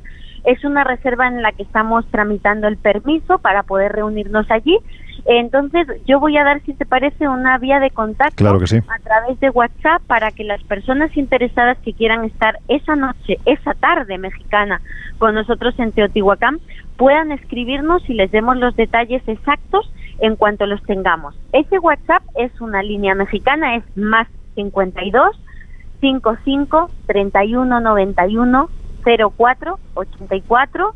Repito, más 52 55 3191 eh, 0484 y ahí me escriben y yo les doy la información, las coordenadas del lugar donde vamos a estar por si quieren estar con nosotros acompañándonos eh, pues a través de las ondas de la radio desde Teotihuacán. Bueno, pues todos estos datos los eh, iremos colgando también nosotros en nuestras redes sociales. Ya sabéis que estamos en Twitter como arroba también en Instagram y en Facebook como el Colegio Invisible en Onda Cero. En estas plataformas iremos colgando todos estos datos, por si acaso alguien no le ha dado tiempo a tomar nota, pero que sepáis que en México, Teotihuacán, mm, vais a estar con bueno dos grandes dos grandes amigos y dos grandes profesionales Lourdes Gómez y Johanan Díaz un privilegio querida amiga que estéis con nosotros en esa noche el privilegio es nuestro, nos hace mucha ilusión participar y bueno, pues estamos hablando de un lugar increíble desde el punto de vista de las antiguas culturas de México, marcado por estos antiguos eh, pues eh, magos que señalaron el lugar donde tenía que ubicarse la ciudad de Teotihuacán eh, a la luz de las últimas revelaciones arqueológicas en el subsuelo de Teotihuacán se ha localizado, bueno, pues esos objetos mágicos que utilizaron para determinar el punto exacto en el que situar la ciudad y por eso sabemos que su ubicación no es fruto del azar. Está en un sitio eh, especial a nivel energético.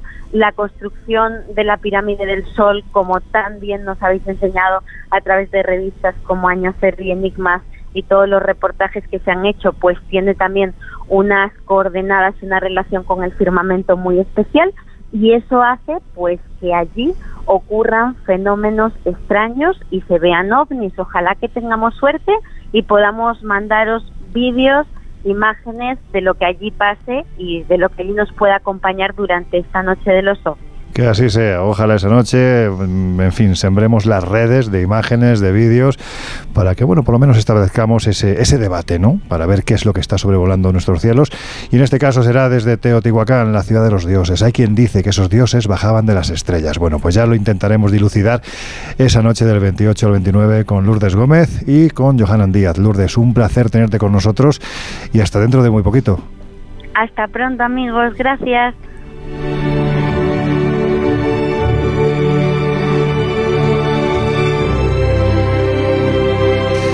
Bueno, pues como la que está en Barcelona, más cerca de... Oye, por cierto, Laura, antes de continuar, la semana pasada me han chivado que te pegaste una noche de investigación, aunque no tenga nada que ver con los ovnis, pero me han contado que estuviste en el parador de Cardona. Sí, la verdad es que la experiencia además estuvo movidita, o sea, pasó un poco de todo. Es más, solo te digo que a las 3 de la mañana yo tenía encima auténticamente una mudanza, parecía que había cuando yo sé que arriba estaban durmiendo porque era parte del equipo que iba a grabar. O sea, que tuvimos, nos pasó de todo, o sea, aparatos funcionando, ruidos, de todo absolutamente. Bueno, hay que decir que esto además has estado participando en un programa que se emitirá dentro de muy poquito tiempo en A3 Media, no vamos a dar más datos, no vamos a dar más datos, pero sí que estén atentos porque es un programa muy particular, muy particular que está tratando precisamente mm, la ruta encantada, ¿no? Podemos decir, de España. Más o menos, va a ir a varios lugares de España donde ocurren cosas y en cada lugar, pues con un investigador, evidentemente, van a recorrer el sitio y a vivir la experiencia. Bueno, pues como decíamos, tú estás en, Barcelona y, y tienes muy cerca Montserrat. ¿Tú has estado por allí? En noches donde la gente se reunía para intentar determinar si, en fin, ¿no? No, yo con los ovnis ya te digo que no nunca se me ha ocurrido ir a buscar ovnis, no era no era en principio, o sea, yo le voy cogiendo el gusto, ¿eh? A base de oír sobre todo a Josep y a Miguel le voy cogiendo el gusto, pero no era mi principal tema, siempre lo he dicho, o sea, hay otros temas que me han apasionado más históricamente y aunque he estado en Montserrat muchas veces nunca he estado en una de esas noches ovni. Bueno, pues esa noche tampoco vas a poder estar, la noche del 28 al 29 porque vas a estar aquí con nosotros en el salón de actos de Onda Cero haciendo este programa de 1 a 5 de la madrugada, de 1 a 5 de la madrugada. Pero quien sí va a estar en Montserrat, Josep, es uno de estos cazadores de ovnis, ¿verdad? Así es, se llama Javier Roldán, es un Skywatcher, es decir, un hombre que mira los cielos y que además siempre lo hace acompañado de algún aparatejo de visión eh, nocturna con el que además ha conseguido muchas eh, filmaciones, inquietantes, algunas de ellas, además en pleno día. Y va a estar, bueno, mejor que nos lo diga él. Pues venga, vamos a escucharlo. Hola, buenas, soy Javier Roldán del canal Error 404.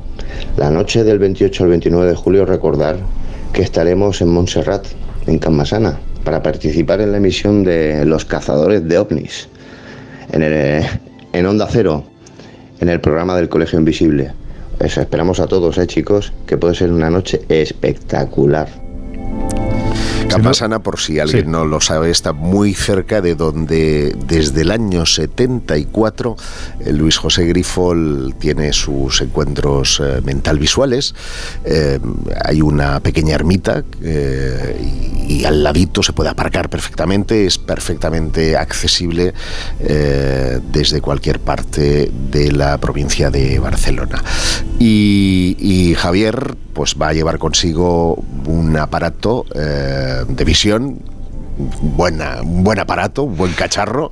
No te rías, que ya estás tú con el erotismo puesto en la cabeza para poder observar las estrellas. Haces unos gestos. porque es grande. A, ver, a mí, ¿por qué no me veis? Porque también tenía la sonrisa. Claro, pero es que se pone. Además, es que Josep tiene, tiene la capacidad de gesticular tanto como habla, ¿no? O sea, no es que hables mucho, pero gesticulas de una forma muy, muy enorme, ¿no? Y bueno, pues en fin, pues eso, que sepáis que en Masana, en Montserrat, va a estar Javier Roldán esa noche liderando este grupo.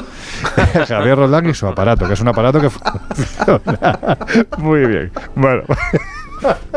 Ahí lo vamos a dejar porque si no nos vamos a liar. Em, ¿Hacia dónde nos vamos? Bueno, vamos a pegar el salto. Hemos estado en Baleares en la primera hora. Ahora nos vamos a Canarias, concretamente un lugar con una tradición ufológica extraordinaria como es la isla de Tenerife, donde va a estar uno de nuestros grandes amigos, ¿no? uno de estos imprescindibles del Colegio Invisible, el periodista canario José Gregorio González, que nos va a contar. Uf, vaya sitio en el que va a estar. Hola Lorenzo, buenas noches para ti, buenas noches para todo el equipo del Colegio Invisible.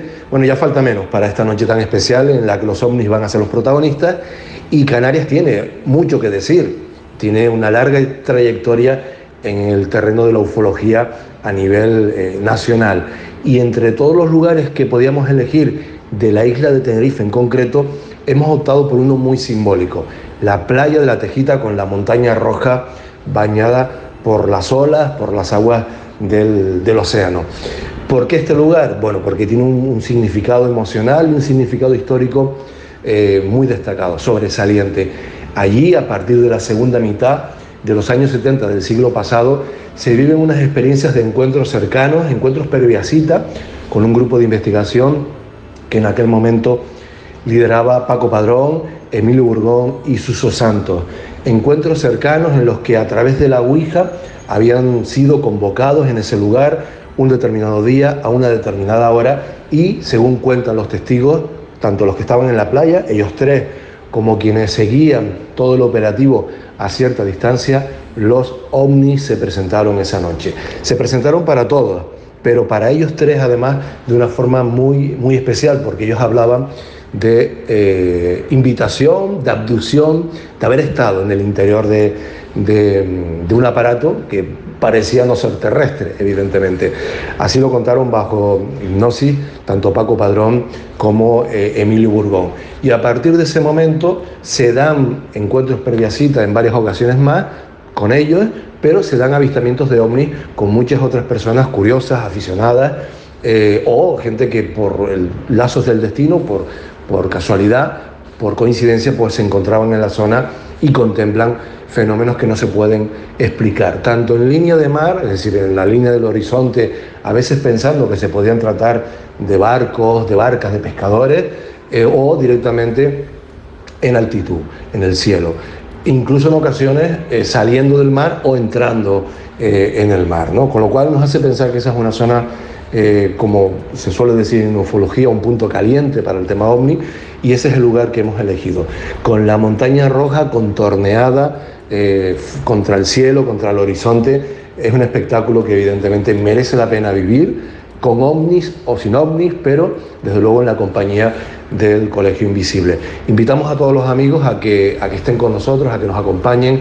Es un lugar que por lo general es muy tranquilo, con una temperatura agradable, pero bueno, siempre es recomendable traer algo de abrigo, traer algún tipo de bebida caliente, eh, prismáticos, eh, bueno, si alguien se aventura con un pequeño telescopio, pues tal vez para observar el cielo, el cielo lejano, más que el, más que el cercano, y bueno, con mucha eh, buena disposición, que es lo que no se puede esperar, como mínimo, de los oyentes del Colegio Invisible y de quienes les apasiona este tipo de, de temáticas. Antes, antes de que Paco Padrón y su equipo, y finalizo ya, vivieran estas experiencias, ya el lugar acumulaba una trayectoria de fenómenos de este tipo.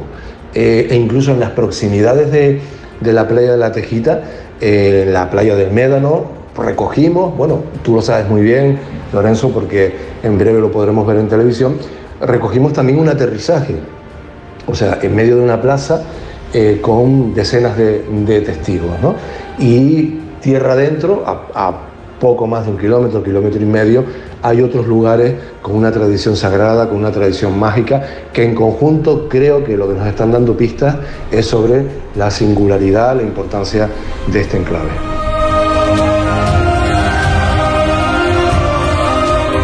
Vaya sitio, vaya sitio en el que va a estar José Gregorio González, ya sabéis, es director y presentador en la Autonómica de Canarias, en la radio, Crónicas de San Brondón, en la tele, pues hace La Isla Misteriosa, en fin, es una persona que lleva ya mucho recorrido en esto del periodismo de misterio y va a llevar a quien queráis acompañarlo a este lugar icónico dentro del mundo, no solo del misterio, sino ufológico, como es la playa de la Tejita. ¿Vosotros habéis estado? Y además, y además apetecible, o sea, te quiero decir... pensando bueno, no, no, no te creas que es tan apetecible, ¿eh? eh ¿Por? Porque, porque es oscuro, eh, tienes... Eh, no, no, de verdad que acojona. no va a estar oscuro ese día, te quiero decir. Habrá mogollón de gente con sus linternas. Hombre, no, la, gracia es que, la gracia es que esté oscuro, porque tú ves el perfil de la montaña con la luz de Santa Cruz de Tenerife que está justo detrás eh, bueno, sobrecoge, ¿eh? Eh, sobrecoge, pero se ve, se ve perfectamente. un poquito lejos. Se ve perfectamente. A ver si lo que has visto es un ovni, has pensado que era Santa Cruz. yo, solamente veía la vela parpadear de la pequeña ermita que yo comparto, comparto lo que dice Laura. Mm, seguramente en esa fecha, en Canarias, en Tenerife, en la playa de la Tejita, Mira, está bien ver ovnis, pero si los ves pegándote un baño, pues tampoco pasa nada, ¿eh? que seguro que se está muy a gusto. Claro, pues, eh, pues mira, sí, eh, ya, nos contará José Gregorio si alguien se ha animado o él mismo se ha animado y se ha lanzado a las aguas. Hoy, antes de continuar, que la verdad es que con tanto contenido que tenemos esta noche para ofreceros y para que sepáis dónde os podéis juntar en esta madrugada del 28 al 29 de julio, en la segunda noche de los cazadores de, de ovnis, la primera ya sabéis, se celebró en esta misma casa hace un cuarto de siglo y la hizo turno de noche con el gran Juan Antonio Cebrián. Pero vamos a acercarnos, eh, Jesús, sí, Jesús, eres Jesús. Tengo tanto lío de nombres esta noche. Jesús Ortega, ¿qué nos cuentan los oyentes? Pues muchos a través de redes sociales, Twitter, recordamos arroba cole invisible en Twitter e Instagram, el Colegio Invisible en Onda Cero en Facebook. Eh, nos están preguntando, están muy atentos precisamente a los grupos que ya estamos adelantando para ir buscando un poco el sitio ¿no? y, el, y el grupo al que, al que unirse. Pero más allá de eso, y seguramente van a ir surgiendo grupos autónomos e independientes de gente que está en zonas muy concretas, como por ejemplo José Manuel, que nos escribe desde Cáceres y dice, yo estoy en Las Urdes, en un pueblo oh. llamado El Gasco. Qué bonito sitio, por favor. Se ve de maravilla y encima hay muchas leyendas de, de duendes. Lo vamos viendo, ¿no? Como muchos de los lugares donde vamos a montar un punto de referencia están asociados pues no solo a tradición ufológica, sino a tradiciones a veces más antiguas.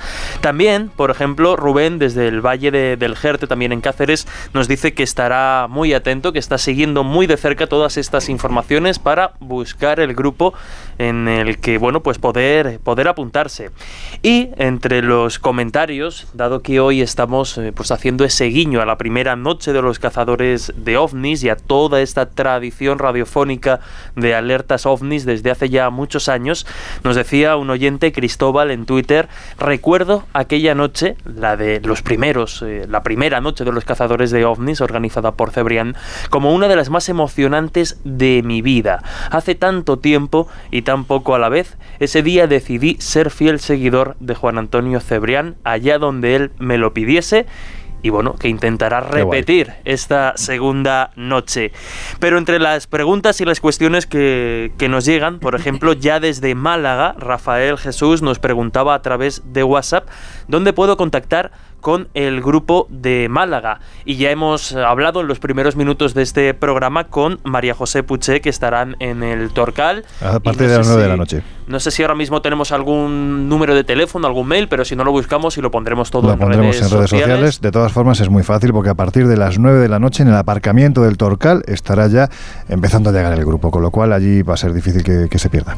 Pues respondemos, por tanto, a, a Rafael Jesús, que además nos dice que, bueno, qué maravillosas las canciones que acompañan siempre al Colegio Invisible. Y ya veis, eso es un poco lo que se cuece en redes, gente muy atenta a ver cuáles son los grupos, a ver a cuál se puede unir y si no también pues que nos hagan sus propias propuestas. Mira, yo voy a hacer ahora mismo una cochinada que en radio no se debe de hacer nunca porque me va a echar una bronca Miguel Jurado que no veas, pero es que Saturnino Mendoza, que está precisamente en Extremadura, es el que va a liderar el grupo de, de Mérida y nos ha mandado este mensaje y yo lo voy a poner directamente desde el teléfono a ver cómo suena. Soy Saturnino Mendoza. Espérate, ¿ves? Ya sabía yo que era una cochinada, pero no os preocupéis que lo intento de nuevo. Saturnino Mendoza, investigador del fenómeno OVNI desde el año 1965 en Extremadura. Voy a participar y seguir la alerta del 28 de julio desde Mérida, desde la zona norte, cerca de los campos de, de la Federación. Es un histórico Saturnino Mendoza, hasta tal punto es meticuloso que incluso nos ha mandado las coordenadas donde se van a reunir, que por supuesto vamos a colgar en nuestras redes sociales para que sepáis el punto en concreto donde va a estar este grupo eh, reunido en, en, Mérida, vuelvo a repetir, con un histórico como Saturnino Mendoza. Pero en fin, que ya parece que tenemos al otro lado del teléfono. Laura, si yo te digo quién es tu gomero favorito, ahora verás, te va a decir que no se acuerda. ¿Mi gomero favorito? Tu gomero, de la Gomera. ¿Cuál es el, el habitante de la Gomera que es tu favorito? Este, Ay, Dios, ya sabes que yo con los nombres soy un desastre, Loren. Carlos Jesús y Mancas, ¿estás ahí? Ah, bueno, es verdad, claro, sí. por aquí estoy, por aquí estoy. Buenas madrugadas a todos. Buenas. Nada, las madrugadas a veces pues hacen que se nos vayan estas, que tengamos estas pequeñas idas de olla, pero no hay ningún problema. Pero lo que sí no tengo ninguna duda es que eres el gomero favorito de Laura, ¿que sí? Sí, efectivamente. Y yo, también. Yo, y de Josep, yo espero que también, ¿eh? Sí, Por supuesto, sí, faltaría de Josep, más. De Jesús. Con lo y- bien que me mío. cuida siempre. Sí, además es que siempre que nos vemos nos trae una miel de palma que es, es una auténtica delicia. O sea, es un producto que te traes de la, de la gomera que es una auténtica gozada. Bueno, amigo, ¿cómo estás? Pues bien, aquí expectante ya a este 28 de julio que se me están poniendo los dientes largos, ¿eh? oyendo, oyendo tantas cosas. Bueno. Porque yo estuve hace 25 años en Ah, el bueno. encuentro con Juan Antonio Cebrián, así que este año este año me lo tomo también así como un como un reto porque vamos a estar en un sitio pues muy muy especial. Es lo que te iba a decir, que tú dices lo de los dientes largos, pero tú ahora mismo a quien no pueda acompañarte esa noche por una cuestión de que estén en Península y no puedan ir a, a Tenerife, tú sí que vas a poner los dientes largos. ¿Dónde os vais a juntar? Pues sí, eh, aquí en Tenerife hacemos doblete porque, claro, una, un lugar con tanta casuística, eh, José Gregorio estará en la playa, en la costa, en la Tejita, y yo voy a estar, pues, en las postrimerías del Parque Nacional del Teide, en un lugar que se llama el Corral del Niño, unos 2.150 metros sobre el nivel del mar, con uno de los mejores cielos del mundo, ya que vamos a estar a escasos centenares metros del astrofísico de Izaña, Eh, contaremos con, con, vamos a contar con un compañero guía que es guía Starlight, eh, acreditado por el IAC, por el Instituto Astrofísico de Canarias, donde vamos a, bueno, vamos a hablar de, eh, del cielo nocturno que se ve allí, que es un, es, yo creo que junto con pues con el Gran Chaco y el y, el, y, el, y el de Chile, pues son de los mejores cielos que se pueden ver, así que vamos a estar a eso. Tendremos a la derecha todo el valle de, eh, de la Orotava, a la izquierda el valle de Wimar y va a ser, pues yo creo que uno de los lugares, pues aparte con una casuística, eh, lo contaremos allí, en entre el año 1988 y el 91 eh, hubo reportes de muchísimos trabajadores del parque de que se veía de manera recurrente bajar desde el cielo un cilindro de color verde que bajaba a una zona que se llamaba el, el llano de la Rosa y allí desaparecía detrás de, los pinos y esperaban a que aquello saliera y nunca salió. Y es verdad que incluso llegaron a bajar operarios pensando que, que podía ser cualquier cosa menos, menos un objeto volador no identificado y al llegar allí no se encontraba nada. Y eso ha sido reportado, bueno, pues mm, por mi trabajo he ido preguntando y tengo como siete, ocho testimonios así a de pronto de este fenómeno. Y aparte, bueno, hablaremos de, más cosas arriba, hablaremos de ovnis, de casos en Canarias y sobre todo eso. Vamos a tener pues uno de los cielos más privilegiados, yo creo que de España. Porque además hay que decir, eh, Carlos, que quien esté allí acompañándote como líder de este grupo del Teide, mm, no solo va a disfrutar de tu conocimiento de estas temáticas, del folclore, que eres un auténtico experto, mm, del tema ufológico también, de todo lo que tiene que ver con misterios, pero es que además eres guía del Teide, con lo cual es que tienes, chico, es que tienes todo, ¿eh? lo que hace falta para estar allí. Bueno, vamos a encontrarnos el C28 sobre las 10 de la noche, hora, hora local, hora aquí de Canarias nos encontraremos en, vamos a hacernos el encuentro en, en los en los allí los aparcamientos de los bares que se encuentran en el Portillo Alto. Hay, hay dos restaurantes eh, no habrá problema. Y de allí nos dirigiremos nos vamos a dirigir ya en caravana hacia la zona de el, pues esta zona del, del, del corral del niño donde vamos a hacer la observación y estaremos pendientes a conectar con el programa si te parece, vamos a repetir la hora y el lugar en el que vais a quedar antes de marchar en caravana hasta este lugar. Exactamente, estaremos a las 10 de la noche en el aparcamiento del, de los dos restaurantes que se encuentran ahí en el Portillo Alto, tanto el Siete Cañadas como el Papillón. Allí vamos a, dividirnos los dos, los dos grupos para poder salir en caravana y tampoco entorpecer el tráfico nocturno, que, que aquí es una carretera que se suele utilizar por mucha gente que va hacia el norte del sur. Estaremos allí para irnos hacia el Corral del Niño y ahí pues haremos todas las actividades que tenemos previstas para esa noche. Vais a flipar quienes estéis con Carlos Jesús porque de verdad yo que lo conozco muy bien y que disfruto de su compañía y de su palabra, es un tío que sabe muchísimo, que tiene muy claro cómo contar estas cosas y sobre todo, bueno, pues que tiene la cabeza donde tiene que tenerla, que es en el suelo y no en las nubes. Por lo tanto, vais a disfrutar, a pesar de la altura, vais a disfrutar muchísimo de ese cielo que posiblemente, como dice Carlos Jesús, es de los más increíbles que hay en todo el planeta. Así que nada, esa noche contactaremos contigo, nos irás contando a lo largo de la madrugada y si ocurren más cosas, pues ya sabes, las vías van a estar abiertas. Vamos, estaremos pendientes y al minuto os contaremos lo que podamos ver en ese cielo. Hermanito Gomero, un abrazo muy fuerte. Un abrazo muy fuerte a todos y buenas madrugadas. El Colegio Invisible en Onda Cero. Seguimos recorriendo España. Mm, Josep, Jesús, Laura, concepto de caza ovnis es que está muy arraigado, es que hay gente que se denomina así, caza ovnis. Sí, bueno, la, historia nace en los Estados Unidos eh, con los eh, UFO hunters, ¿no? Cazadores de, ovnis, que es gente que hace lo mismo que veríamos con perseguir tornados, con aparataje, radios, pues hacen exactamente lo mismo.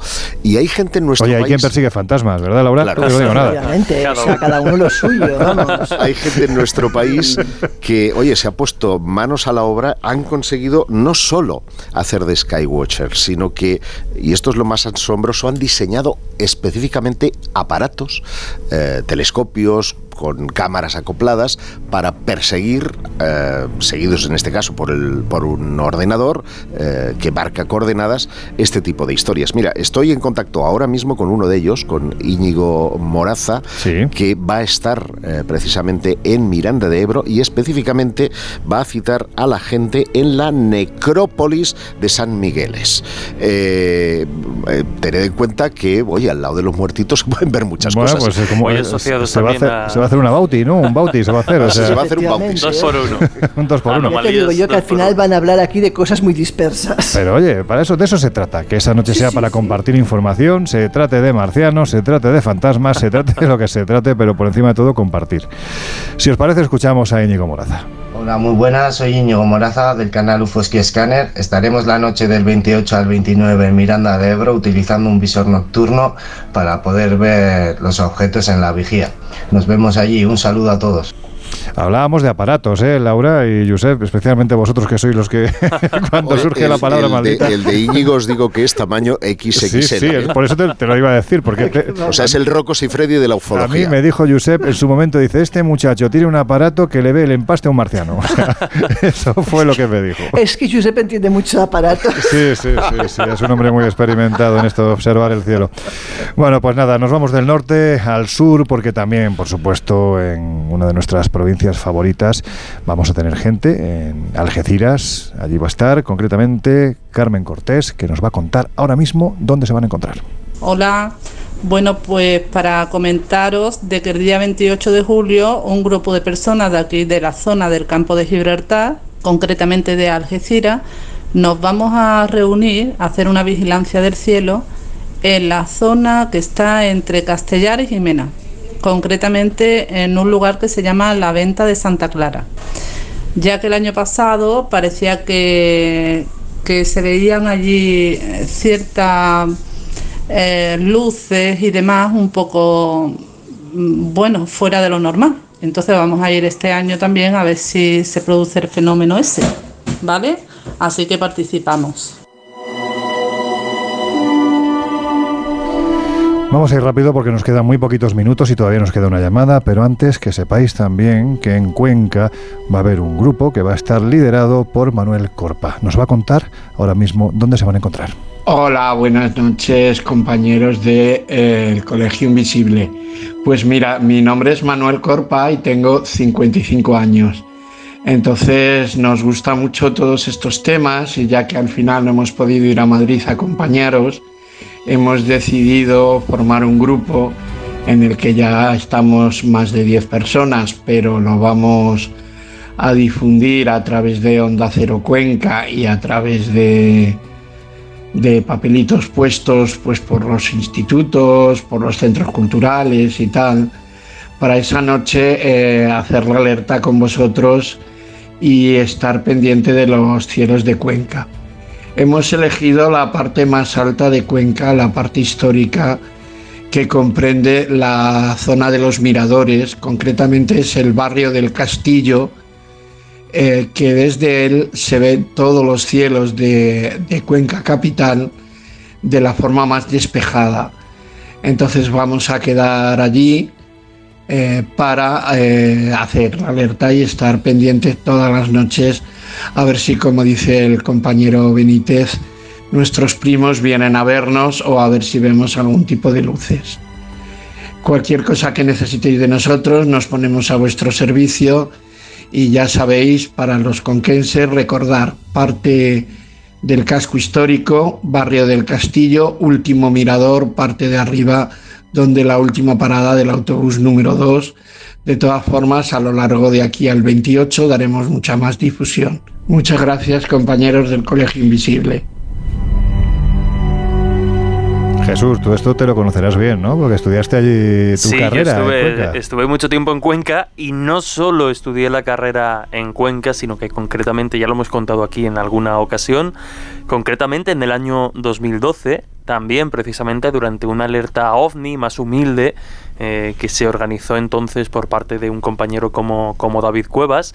En otra zona de Cuenca, alejados de la, de la ciudad, alejados del casco, en una zona que, que, allí es conocida como el Cerro de las, de las Antenas, fuimos precisamente allí, un grupo más reducido del que ya vemos que, que va cogiendo forma en, en Cuenca y estábamos como tres, cuatro personas y recuerdo que, bueno, pues fuimos testigos no de uno, sino de varios avistamientos a lo largo de toda la, la jornada de un grupo de luces. escéptico? bueno, pero, pero la Aquí están pasando cosas muy raras. ¿eh? La, diferencia es que habíamos, éramos varios perfiles de, personas, unos más crédulos, otros menos, otro menos en realidad. quita la S, quita la S.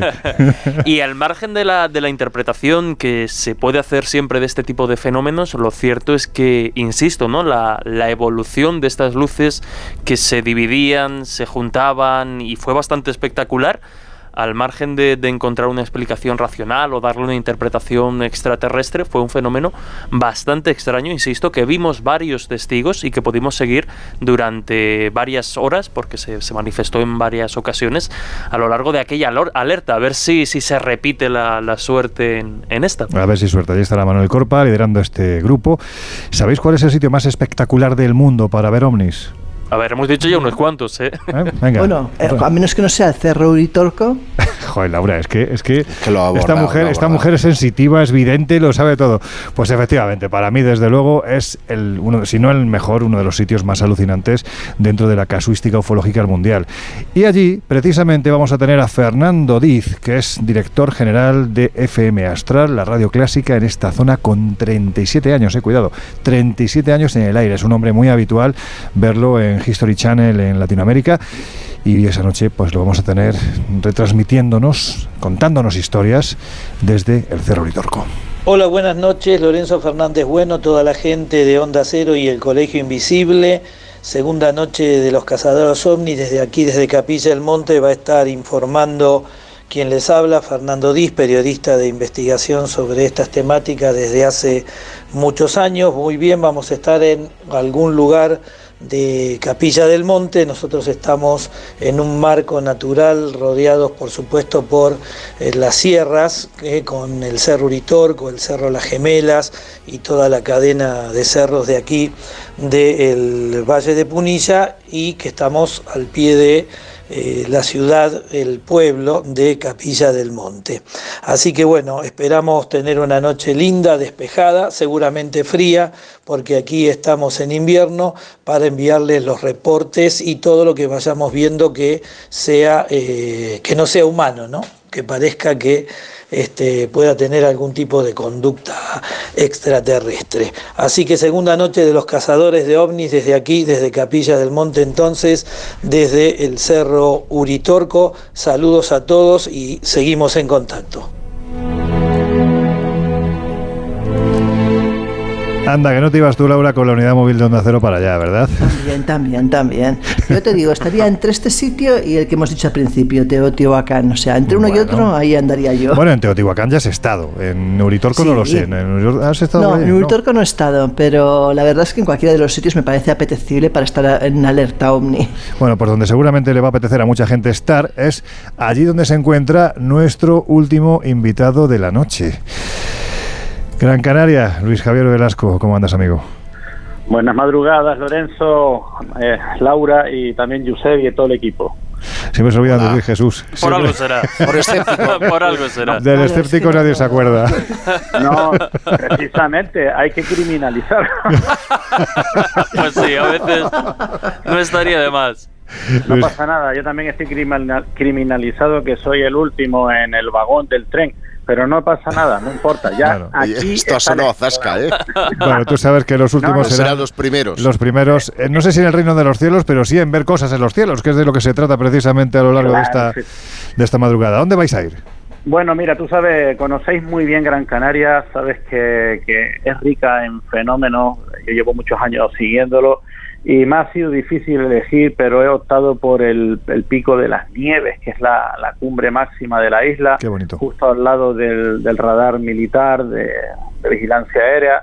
Eh, tiene una serie de características porque eh, desde ese punto puedes ver prácticamente casi toda la isla, puede ver el macizo Tamadaba, más palomas, que hay mucha actividad en los últimos años también, puedes ver el norte. Otro dato también interesante, que si a lo mejor José Gregorio desde la Playa Roja ve algo elevarse, lo podemos confirmar desde allí, ah. o incluso, incluso Carlos Jesús Pérez y Manca, pues también desde las cañadas, porque es que la vista desde allí, de la isla de Tenerife, es envidiable y los días claros se puede llegar a ver la Gomera e incluso el Hierro. Entonces nos vamos a reunir un grupo de amigos a partir de las 10 de la noche. Es cierto que hace fresquete, el lugar es envidiable y simplemente en esta ocasión, Lorenzo, hemos optado tal vez por eh, abarcar el máximo de, espacio aéreo porque hay lugares míticos como podría ser Guayabeque, como podría ser Las Rosas, la zona de Galdas, pero estaríamos un poco limitados. También es cierto que voy a contar con ayuda de otras personas que estando en diferentes puntos de la isla van a estar también al tanto, digamos como otros ojos eh, de, de, la segunda noche de los ONI en la isla. Y también te quisiera, digamos, dar una sorpresita. A ver, cuenta, espero, espero que te guste porque He hablado con nuestro amigo Oliver Marrero, que tú lo conoces, de la luz de Mafasca. Él va a hacer nuestros ojos en Fuerteventura. Toma ya, sí, señor. Eh, en Fuerteventura, para que podáis descubrir también esa isla. Pero atención, atención, y aquí viene la exclusiva. No solamente va a estar castigado viendo los cielos, sino si acaso apareciera la luz de Mafasca, así nos lo va a contar. O sea que hacemos ese pequeño doblete porque el, debate si entre la luma fasca es ONI o es otro tipo de fenómeno todavía sigue en la mesa. Entonces con este plantel pienso que puede ser una noche interesante, podemos disfrutar, como habéis apuntado vosotros y todo el resto de compañeros, disfrutar de, de lo que es la actividad. Cabe la posibilidad de que incluso hable con los asistentes y hablemos de ONI y de algunos otros misterios y quizás alguna pequeña meditación para, digamos, estar más receptivos. No sé qué te parece. Pues fantástico todo lo que propones, que esté además Oliver Marrero en Fuerteventura es increíble porque hay que decir que su, fue su padre el que obtuvo la única fotografía que sepamos que existe de la luz de Mafasca y hace poco nos lo contaba allí precisamente con la cámara que utilizó su padre. Es un tipo extraordinario.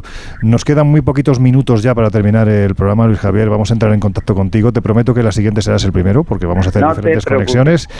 Y simplemente en cuestión de 10 segundos vamos a recordar el lugar donde vais a quedar y la hora. En el, en el pico de las nieves, a partir de las 10.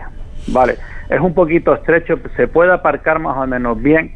Eh, yo preferiría que la gente fuera varios en un vehículo porque para no armar mucho follón, porque también tenemos que ser no solo guardianes del cielo, sino también guardianes del entorno, es decir, dejar recoger la basura, no molestar a la actividad de, las personas que puedan pasar, allí también va mucho fotógrafo nocturno, es decir, eh, si vamos unos cuantos, no pasa nada, lo pasaremos bien. Que va más gente, también lo pasaremos bien. La cosa es participar en esta segunda noche de cazadores de OVNI, que es una iniciativa maravillosa y en cierta forma como una especie de abrazo universal al cielo. Y vamos a ver qué es lo que deparan los astros, qué es lo que deparan los ovnis, si tienen la gracia de dejarse ver y si no, pues pasaremos un buen momento. Pues con esta reflexión y estos deseos nos vamos a quedar, Luis Javier, que ha sido un placer tenerte, aunque sea al final del programa, pero ya sabes. No pasa nada. Serás el primero en ver cosas. Dentro de unos días volvemos a hablar, amigo. Un abrazo muy fuerte. Un abrazo para todos, Lorenzo. Muchas gracias. Un saludo. Gracias. Colegio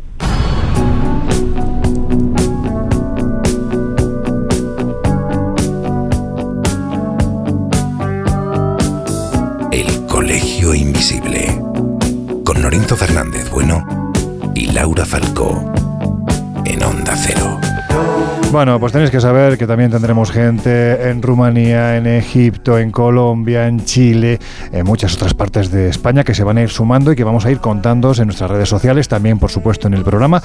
Pero ya sabéis que estamos en eh, arroba C, Twitter y también en, el Instagram también. Invisible, Onda Cero, en Instagram y en Facebook. Nos quedan apenas tres minutos para recapitular, así que os dejo la palabra a vosotros. Venga, contad lo que queráis.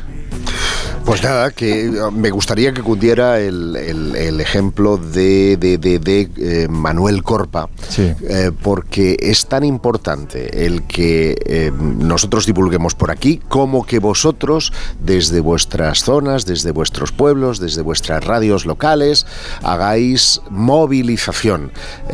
no se trata de batir récords, sino de hacer una noche mágica y que vamos a poner todos nuestro pequeño granito de arena. Jesús, recordamos las vías de contacto para que nos dejen precisamente mensajes si quieren unirse a esta iniciativa, si quieren formar grupos, que nos vayan contando dónde van a estar, dónde se van a reunir y, lo, le, iremos dando lógicamente salida. Pues sí, ya lo decíamos muy rápidamente, arroba coleinvisibleoc en Twitter e Instagram y el número de WhatsApp 628985161 con el prefijo 34 si escriben desde fuera de España y esto va cogiendo forma muy rápidamente. Nos preguntaban, por ejemplo, si habrá grupo en Salamanca, ya iremos informando de todas las delegaciones de todos los destacamentos.